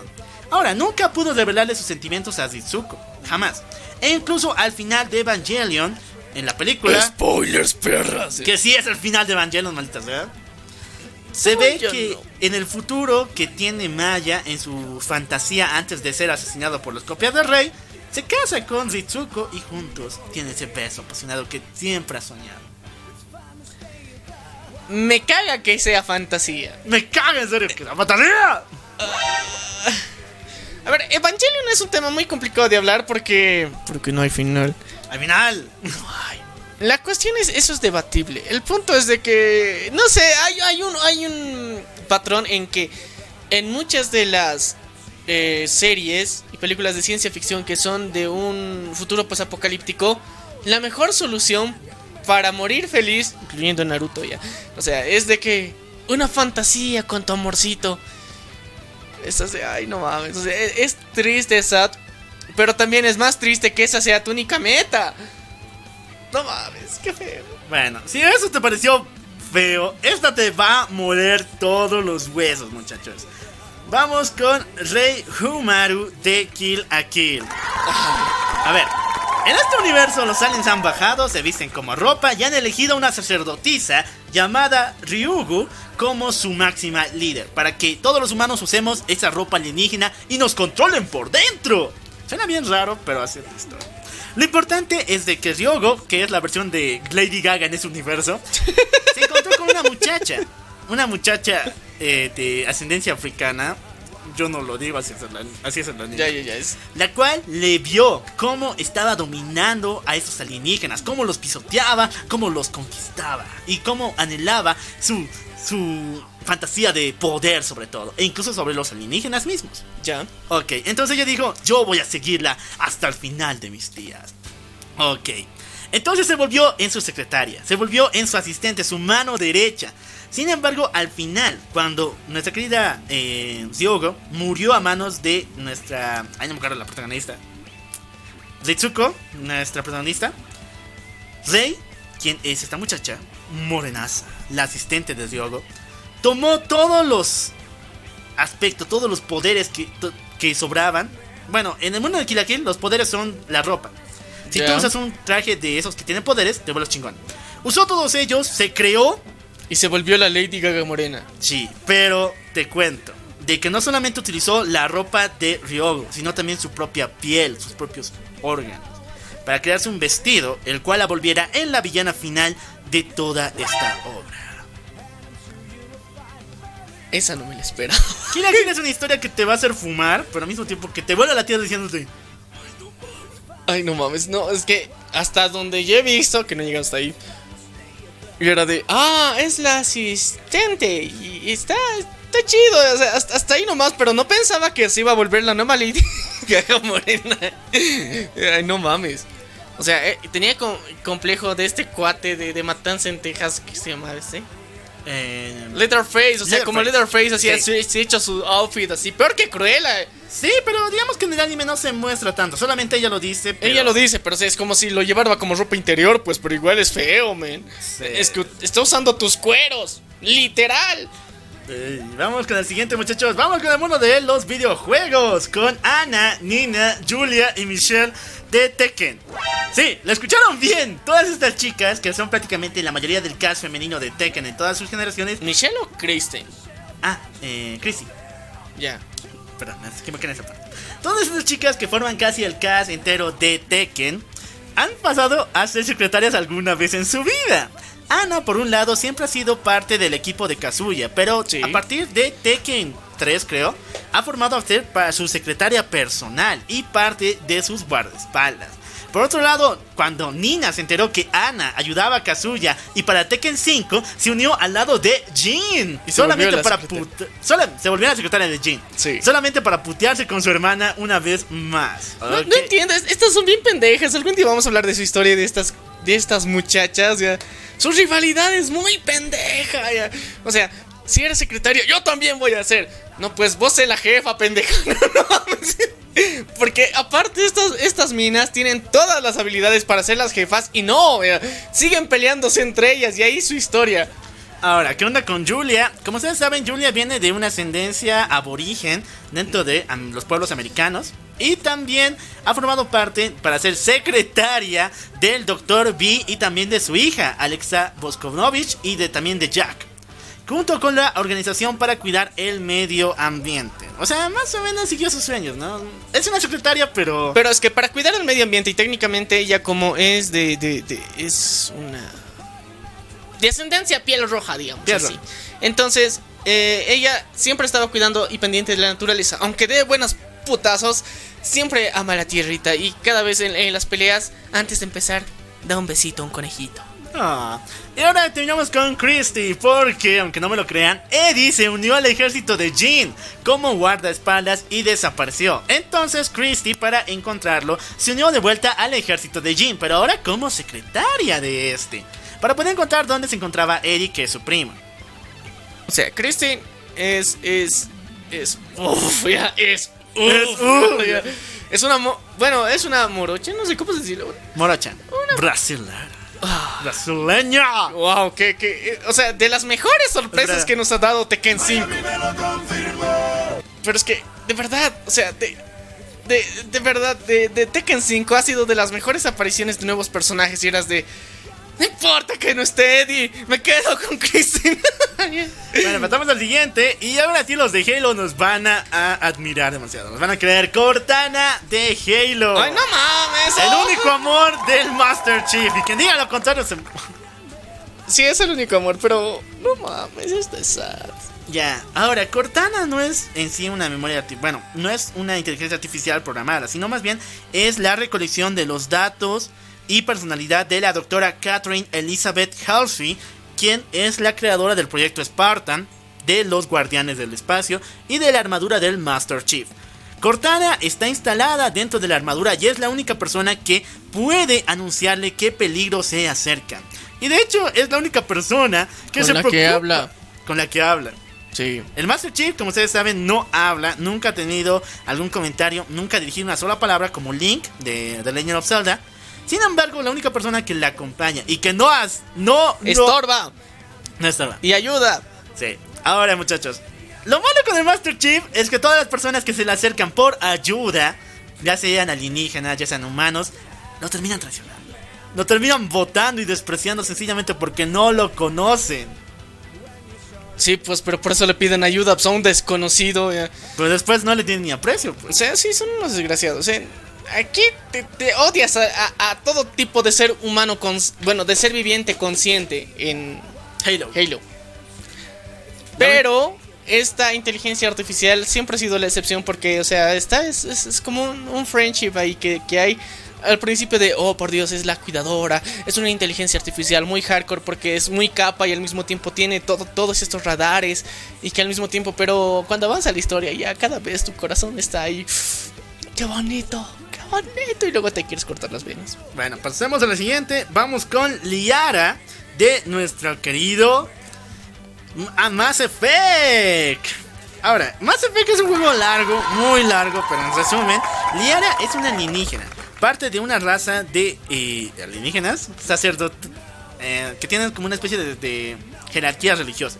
Ya. Ella es parte y hija de un sacerdote muy importante. Sin embargo, este es tan desgraciado que la llega a vender a piratas espaciales.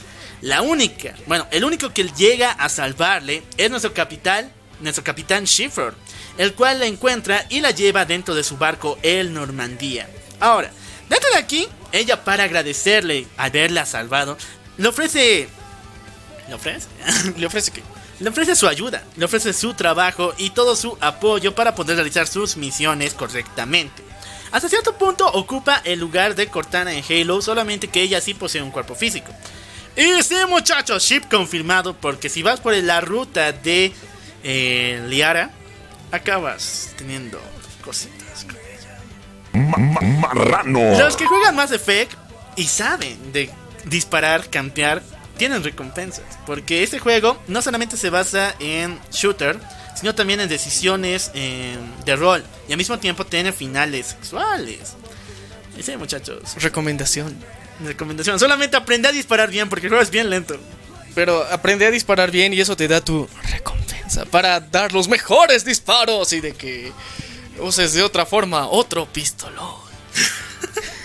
Ok, vamos con Navi de Legend of Zelda. Ya, así, tú me has dicho, de ayuda, ¿no? Sí, de ayuda. Muchos odian a Navi solamente porque grita cada rato, ¡Hey Link, listen, Link here! Ya, yo la quiero mucho porque fue una de mis primeras acompañantes dentro del juego de Ocarina of Time. Y de hecho creo que es la primera en la historia de Zelda que nos acompaña para darnos información. En esos tiempos, como fue el primer juego para Nintendo 64, la gente era muy pendeja, pues no sabía cómo funcionaban los controles, no sabían cómo ver. Y los de Nintendo dijeron, necesitamos una ayuda, un asistente que te diga qué tienes que apuntar, a dónde tienes que ir y todo eso. ¿Qué tal si es una linda hada que nos acompañe? ¡Eso!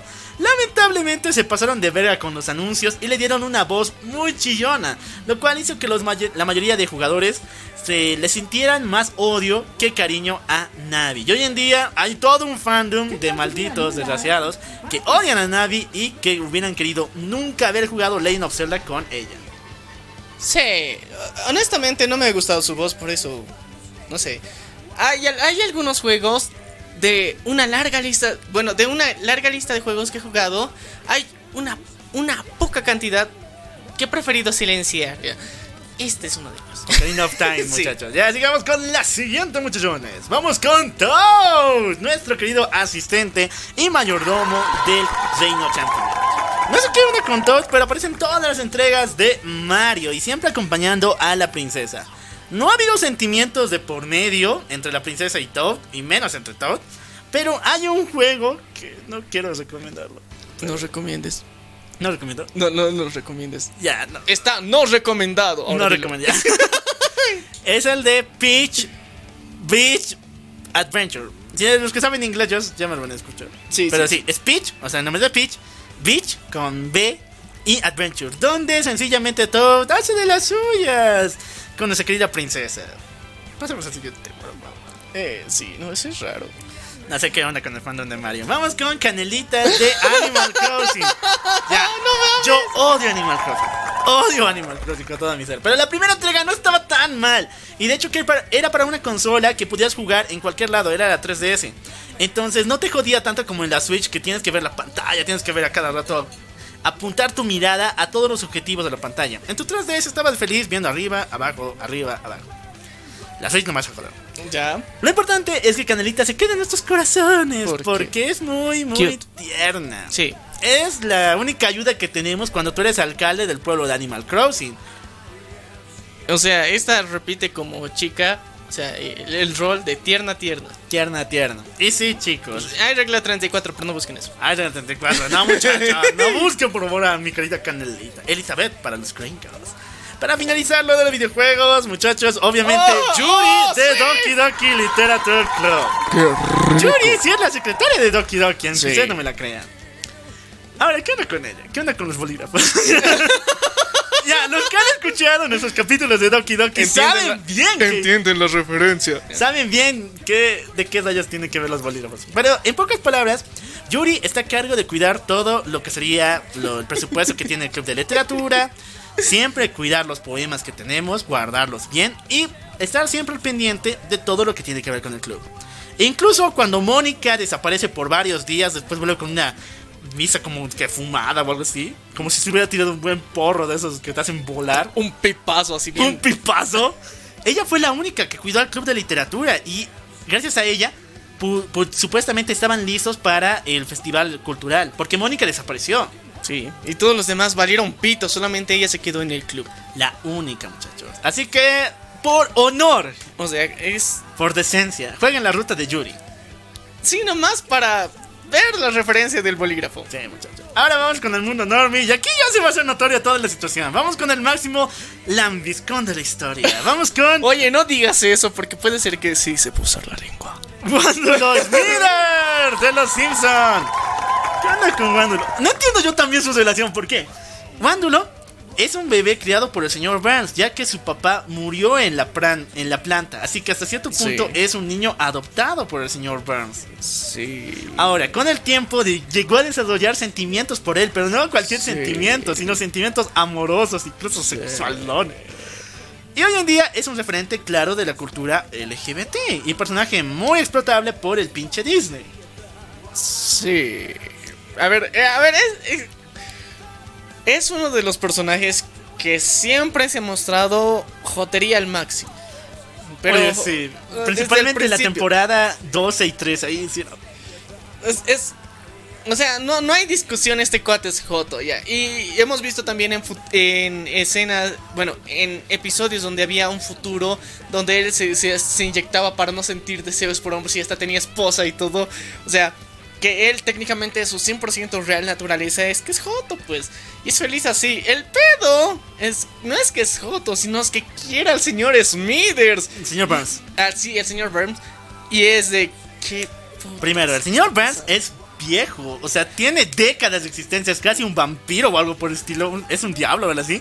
Segundo, es su padre, es su padre adoptivo, él lo crió. No, no creo. O sea, e- esa parte yo no me la creo como un padre adoptivo. Yo creo que siempre le, ha- le, le ha. O sea, el señor Burns le ha tenido en su casa. Sí. Pero el señor Burns tenía otros asistentes antes de este men. Y quienes han criado Smithers han sido los otros asistentes. Ellos o los otros mayordomos lo, lo han ayudado a criar y, y todo el tiempo ha crecido viéndolo al señor Burns distante. Inalcanzable. Inalcanzable, lejano. Y era de, tal vez algún día logre ser su asistente, su mayordomo.